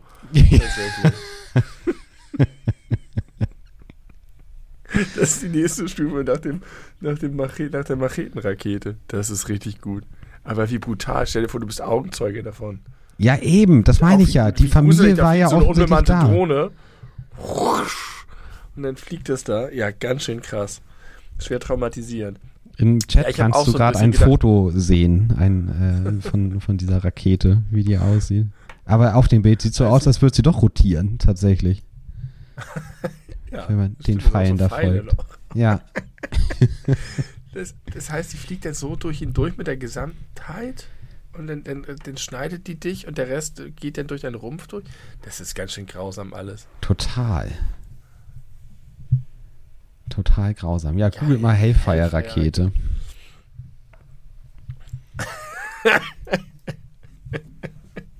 Aber großer Success im Kampf gegen den Terror. ja, als ich die Nachricht gelesen habe, habe ich gedacht, okay, war, das irgendwie gerade noch ein Thema? Also, wir kennen uns damit nicht aus. Es kann natürlich sein, dass das tatsächlich militärstrategisch total wichtig war, dass die Geheimdienste sich einig sind, dass sie das mega beobachten, dass da irgendwas geplant ist oder dass es äh, immer noch ganz schlimme Terrornetzwerke sind. Ähm, ich weiß darüber zu wenig, aber gefühlt war es so ein bisschen. Aber vielleicht machen die, machen die auch ihre Arbeit genau dann gut, wenn sie die Leute umbringen, bevor irgendwas explodiert. Ja, kann man nur mutmaßen Aber- und man, äh, es wird auch natürlich eine Rolle spielen, dass die, dass die amerikanische Politik ja von Anfang an gesagt hat, wir lassen euch nicht ruhen, wir äh, werden jetzt bis zum letzten äh, die Drahtzieher hinter dieser äh, Terrorattacke, der war ja irgendwie unmittelbar an der Planung vom 11. September beteiligt. Ähm, also das, das macht sich äh, aus amerikanischer Perspektive natürlich sehr gut, dann irgendwie verkünden zu können. Es hat zwar 20 Jahre gedauert oder 21, aber jetzt haben wir ihn und äh, auch alle anderen sollte es davon noch mehr geben. Äh, seid euch nicht sicher, wir äh, jagen euch, wie Alexander Gauland gesagt Ja. hat. wie, wie lang, wie lange die daran gearbeitet haben. Und was also, wenn man das mal vergleicht mit dieser, worüber ich geschwärmt habe, mit der, mit der Mars-Mission der NASA da, wie die Leute daran jahrelang tüfteln und arbeiten und dann diesen Erfolg haben, das ist ja vergleichbar. Die haben ja, das ist ja deren Job Ja, diese Leute im Geheimen zu verfolgen, ausfindig zu machen, zu beschatten, ihre, ihre, das, das, und dann zuzuschlagen im richtigen Moment, bevor er irgendwie in einen sichereren Bereich kommt oder so. Das ist ja, hat ja eine wahnsinnige Spannung auch für die und äh, da hängt halt ganz viel dran, aber es ist halt einfach töten. es und ist töten.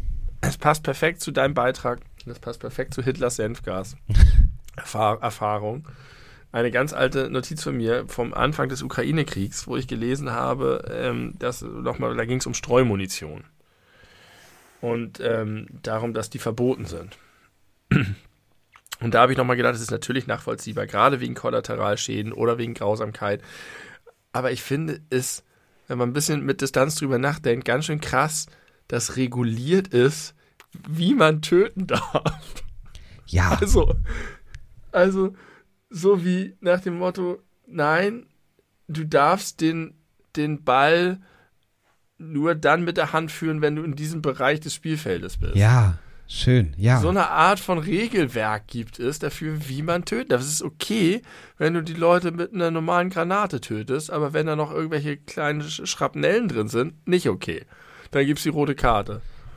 Bei das andere lassen wir dir durchgehen. Das ist okay, das ist in Ordnung. Das ist nicht verboten. Ich hatte exakt denselben Gedanken vor wenigen Wochen. Da habe ich eine Folge Zeitverbrechen gehört. Da ging es um Kriegsverbrechen. Ich glaube, um welche, die im Jugoslawienkrieg begangen worden sind. Und da wurde das auch nochmal dargestellt. Äh, das ist einfach ein im äh, Kriegsrecht anerkanntes Töten gibt und ein nicht anerkanntes Töten. Und das eine kann eben halt äh, ja, ein, ein, ein Kriegstribunal nach sich führen, äh, wenn man, äh, oder nach sich ziehen, wenn man nicht als Sieger hervorgeht oder, weiß ich nicht, wenn Putin jetzt ins Ausland reisen würde, also ins europäische Ausland zum Beispiel, dann würde er sofort verhaftet werden und äh, dann würde man ihn mit irgendwelchen Kriegsverbrechen konfrontieren, die mittlerweile ja nachgewiesen sind. Äh, und dann könnte man ihn rechtskräftig dafür verurteilen. Hätte er diese Kriegsverbrechen, diese als offiziell geltende Kriegsverbrechen nicht begangen, sondern ganz normal Krieg geführt, nicht. Und das Ja. ist doch verrückt. Ja, aber ich, finde, das Verrückte ist nicht so sehr, dass es so ist, sondern dass es richtig ist, dass es so ist. Also wenn wir das jetzt äh, durchdenken würden und entscheiden müssten, würden wir auch sagen, gut, dass diese Munition verboten ist und dass Ja. das sozusagen auch international durchgesetzt ist und so weiter. Und wir würden vielleicht auch nicht sagen, dass man alle andere Munition verbieten müsste, weil das auch wiederum schlimme Konsequenzen hat. Also ganz real, wenn du dich da durchdenkst, kommst du wahrscheinlich zu so einem Ergebnis, aber aus der Distanz ist das einfach super pervers. Richtig. Also ich sag mal, der, der äh, pazifistische Idealist würde natürlich sagen, sämtliche Munition sollte weltweit für alle Zwecke verboten werden. Dann würden eben halt solche kriegerischen Auseinandersetzungen überhaupt gar nicht mehr möglich sein. Dann müssten andere dann Wege würde Jack gefunden werden. Nicholson im Gerichtssaal dir einiges erzählen. ja. ich Richtig. habe mir die Szene neulich mal wieder angeguckt in voller Länge. Die ist sehr, wirklich sehr, sehr gut. G- Gemeint ist äh, A Good Few Men heißt auf Deutsch. Feel good, man. Good. Eine Frage der Ehre. Eine Frage der Ehre, genau. Mit Starker Kevin Film. Bacon, ähm, Tom Cruise, Jack Nicholson und dem Typen aus Twin Peaks, der da James gespielt hat. Und Ja. natürlich ist es Demi Moore. Ich weiß nicht. Ist Oder wer spielt die super lange weibliche her. Hauptrolle? Mir wäre außer Jack Nicholson niemand mehr eingefallen, der da mitspielt, deswegen. I don't know. Ähm, Ja. Aber das, ja, ist auch wieder ein schönes Bild äh, der Menschheit, dass äh, es äh, anerkanntes Töten gibt und nicht anerkanntes Töten. Also ich kann das eigentlich, diese, diese, ich sehe es immer noch, dieses Bild da unten, diese, diese Messerrakete nicht mehr toppen. Ich möchte trotzdem noch zum Schluss, damit wir nicht mit dem Krieg enden, eine Sache sagen, die auch gut in andere Themen dieser Folge noch reinpasst, nämlich die Sprache und auch in unseren gesamten Kanon der Sprache schafft Realität und Sprache drückt Realität aus. Der Begriff des Familienvaters möchte ich dir einmal vor Augen führen. Oder vielmehr das Fehlen des Begriffes der Familienmutter. Ja, richtig. Stimmt. Der, das ist ja, das ist so ähnlich wie was ich vorhin gesagt habe mit dem Vogelfau, wo ich nur im Unrecht war. Vater beinhaltet, dass du ein Familienvater bist. Aber warum glaube ich, dass es das Wort gibt? Weil ein Vater die Verantwortung trägt für seine Kinder. Als Familienoberhaupt, wie du es vorhin auch schon gesagt hast. Ja, aber wenn du nur von Vater sprichst, wenn ich sage, da ist ein, der war Vater, äh, der da gestorben ist, dann denkst du, Gott, die armen Kinder und weiß ich nicht. Wenn du aber von einem Familienvater sprichst, glaube ich, dass du betonst, das habe ich zusammen mit meiner Frau äh, herausgeschält, dass du die Verantwortung nicht nur für die Kinder, sondern auch für die Frau trägst. Die arme Frau, die steht jetzt alleine da, ohne das Familienüberhaupt. Wie soll sie überleben? Sie ist doch gar nicht existenzfähig ohne ihren Mann. Ja. Du würdest dasselbe niemals über eine Mutter sagen. Du würdest bei einer, bei einer Familienmutter denkst du an die armen Kinder, aber nicht äh, in der öffentlichen Wahrnehmung an den armen Mann.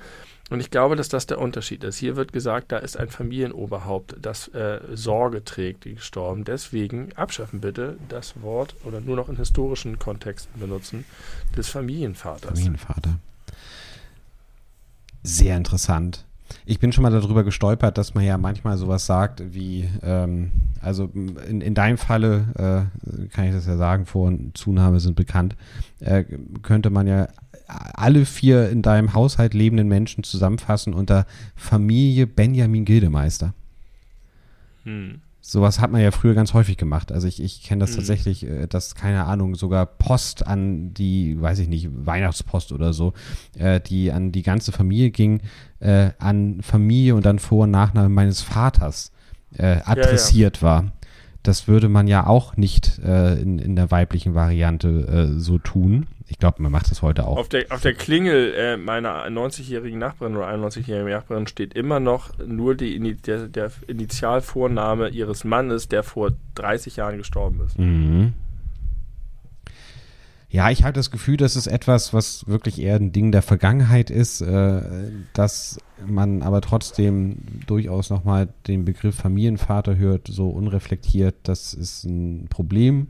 Das haben wir jetzt aber in dieser Sekunde gelöst, würde ich sagen. Ein Glück. ja, aber überleg, überleg mal, wie häufig das noch benutzt wird. Also achte mal drauf. Das ja. ist tatsächlich, äh, wird, wird viel benutzt und das wird falsch benutzt und das ist schlecht.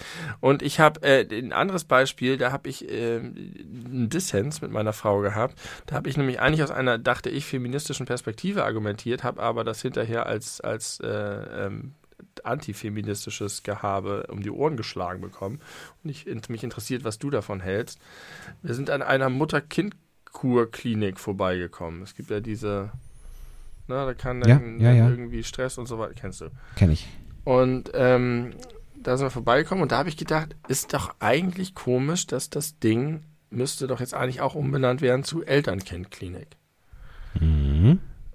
Weil mein Ansatz war, dass der Name suggeriert, das ist die Sache der Mutter, das war immer schon so, das gehört so, dass es damit, damit zementiert sich das sozusagen so ein bisschen dieses.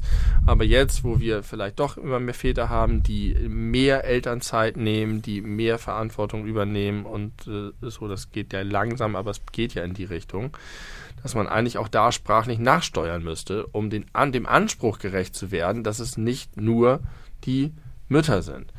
Meine Frau hingegen hat den Standpunkt vertreten, dass sie sagt, das ist ja irgendwie so ein, so ein, so ein Standpunkt wie, ähm, aber was ist mit den Männern? Hö, hö, die machen das doch auch, was gar nicht meine Absicht war, was sie dann auch verstanden hat. Aber sie sagt, sie findet es gut, dass es immer noch so heißt, weil es dadurch sichtbar wird, dass es die Aufgabe der Mutter faktisch ist. und dass es ein Problem von Müttern ist und äh, eben nicht von Vätern. Und deswegen findet sie das richtiger. Und ich fand beide Standpunkte plausibel mhm. und äh, bin unentschlossen. Ja, ich auch. Ich würde auch eigentlich beiden nicht zu 100% zustimmen.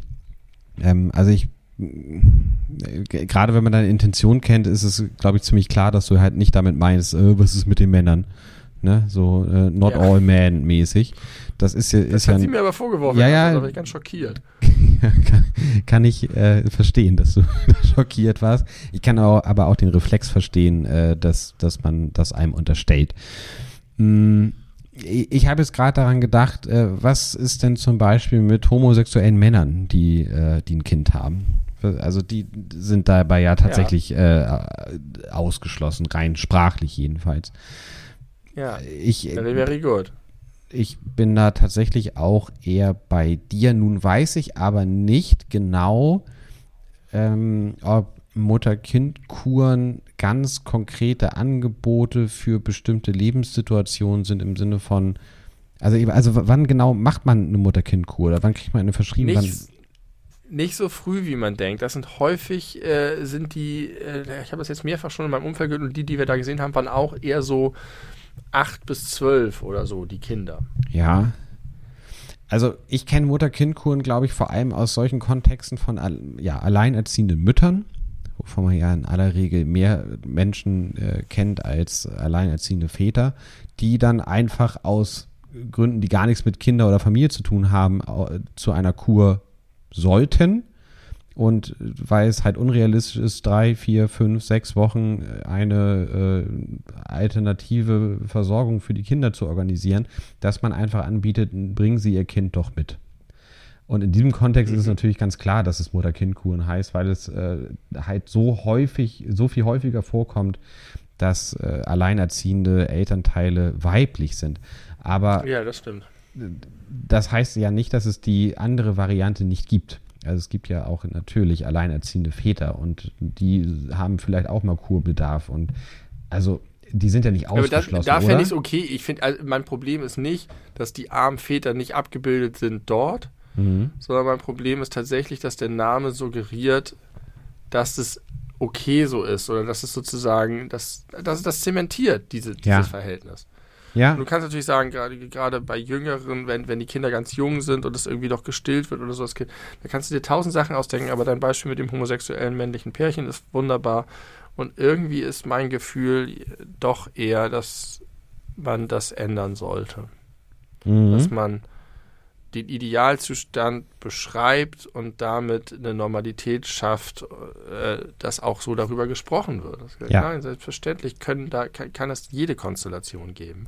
Und das ist auch ja. ganz im Sinne von der mir von mir sehr hochgeschätzten Margarete Stukowski, die auch mal gesagt hat, es ist äh, eine häufige Fehlinterpretation des äh, Feminismus, dass man äh, annimmt, es geht darum, dass statt der Männer die Frauen das Sagen haben, also so eine maternalistische Gesellschaft, das ist nicht das Ziel mhm. vom, vom äh, Feminismus, vom Modernen, sondern äh, wirklich eine gleichberechtigte Abbildung aller Varianten, also aller Geschlechtsvarianten und äh, gleiche Zugangsmöglichkeiten. Ja, dass das nicht der Fall ist.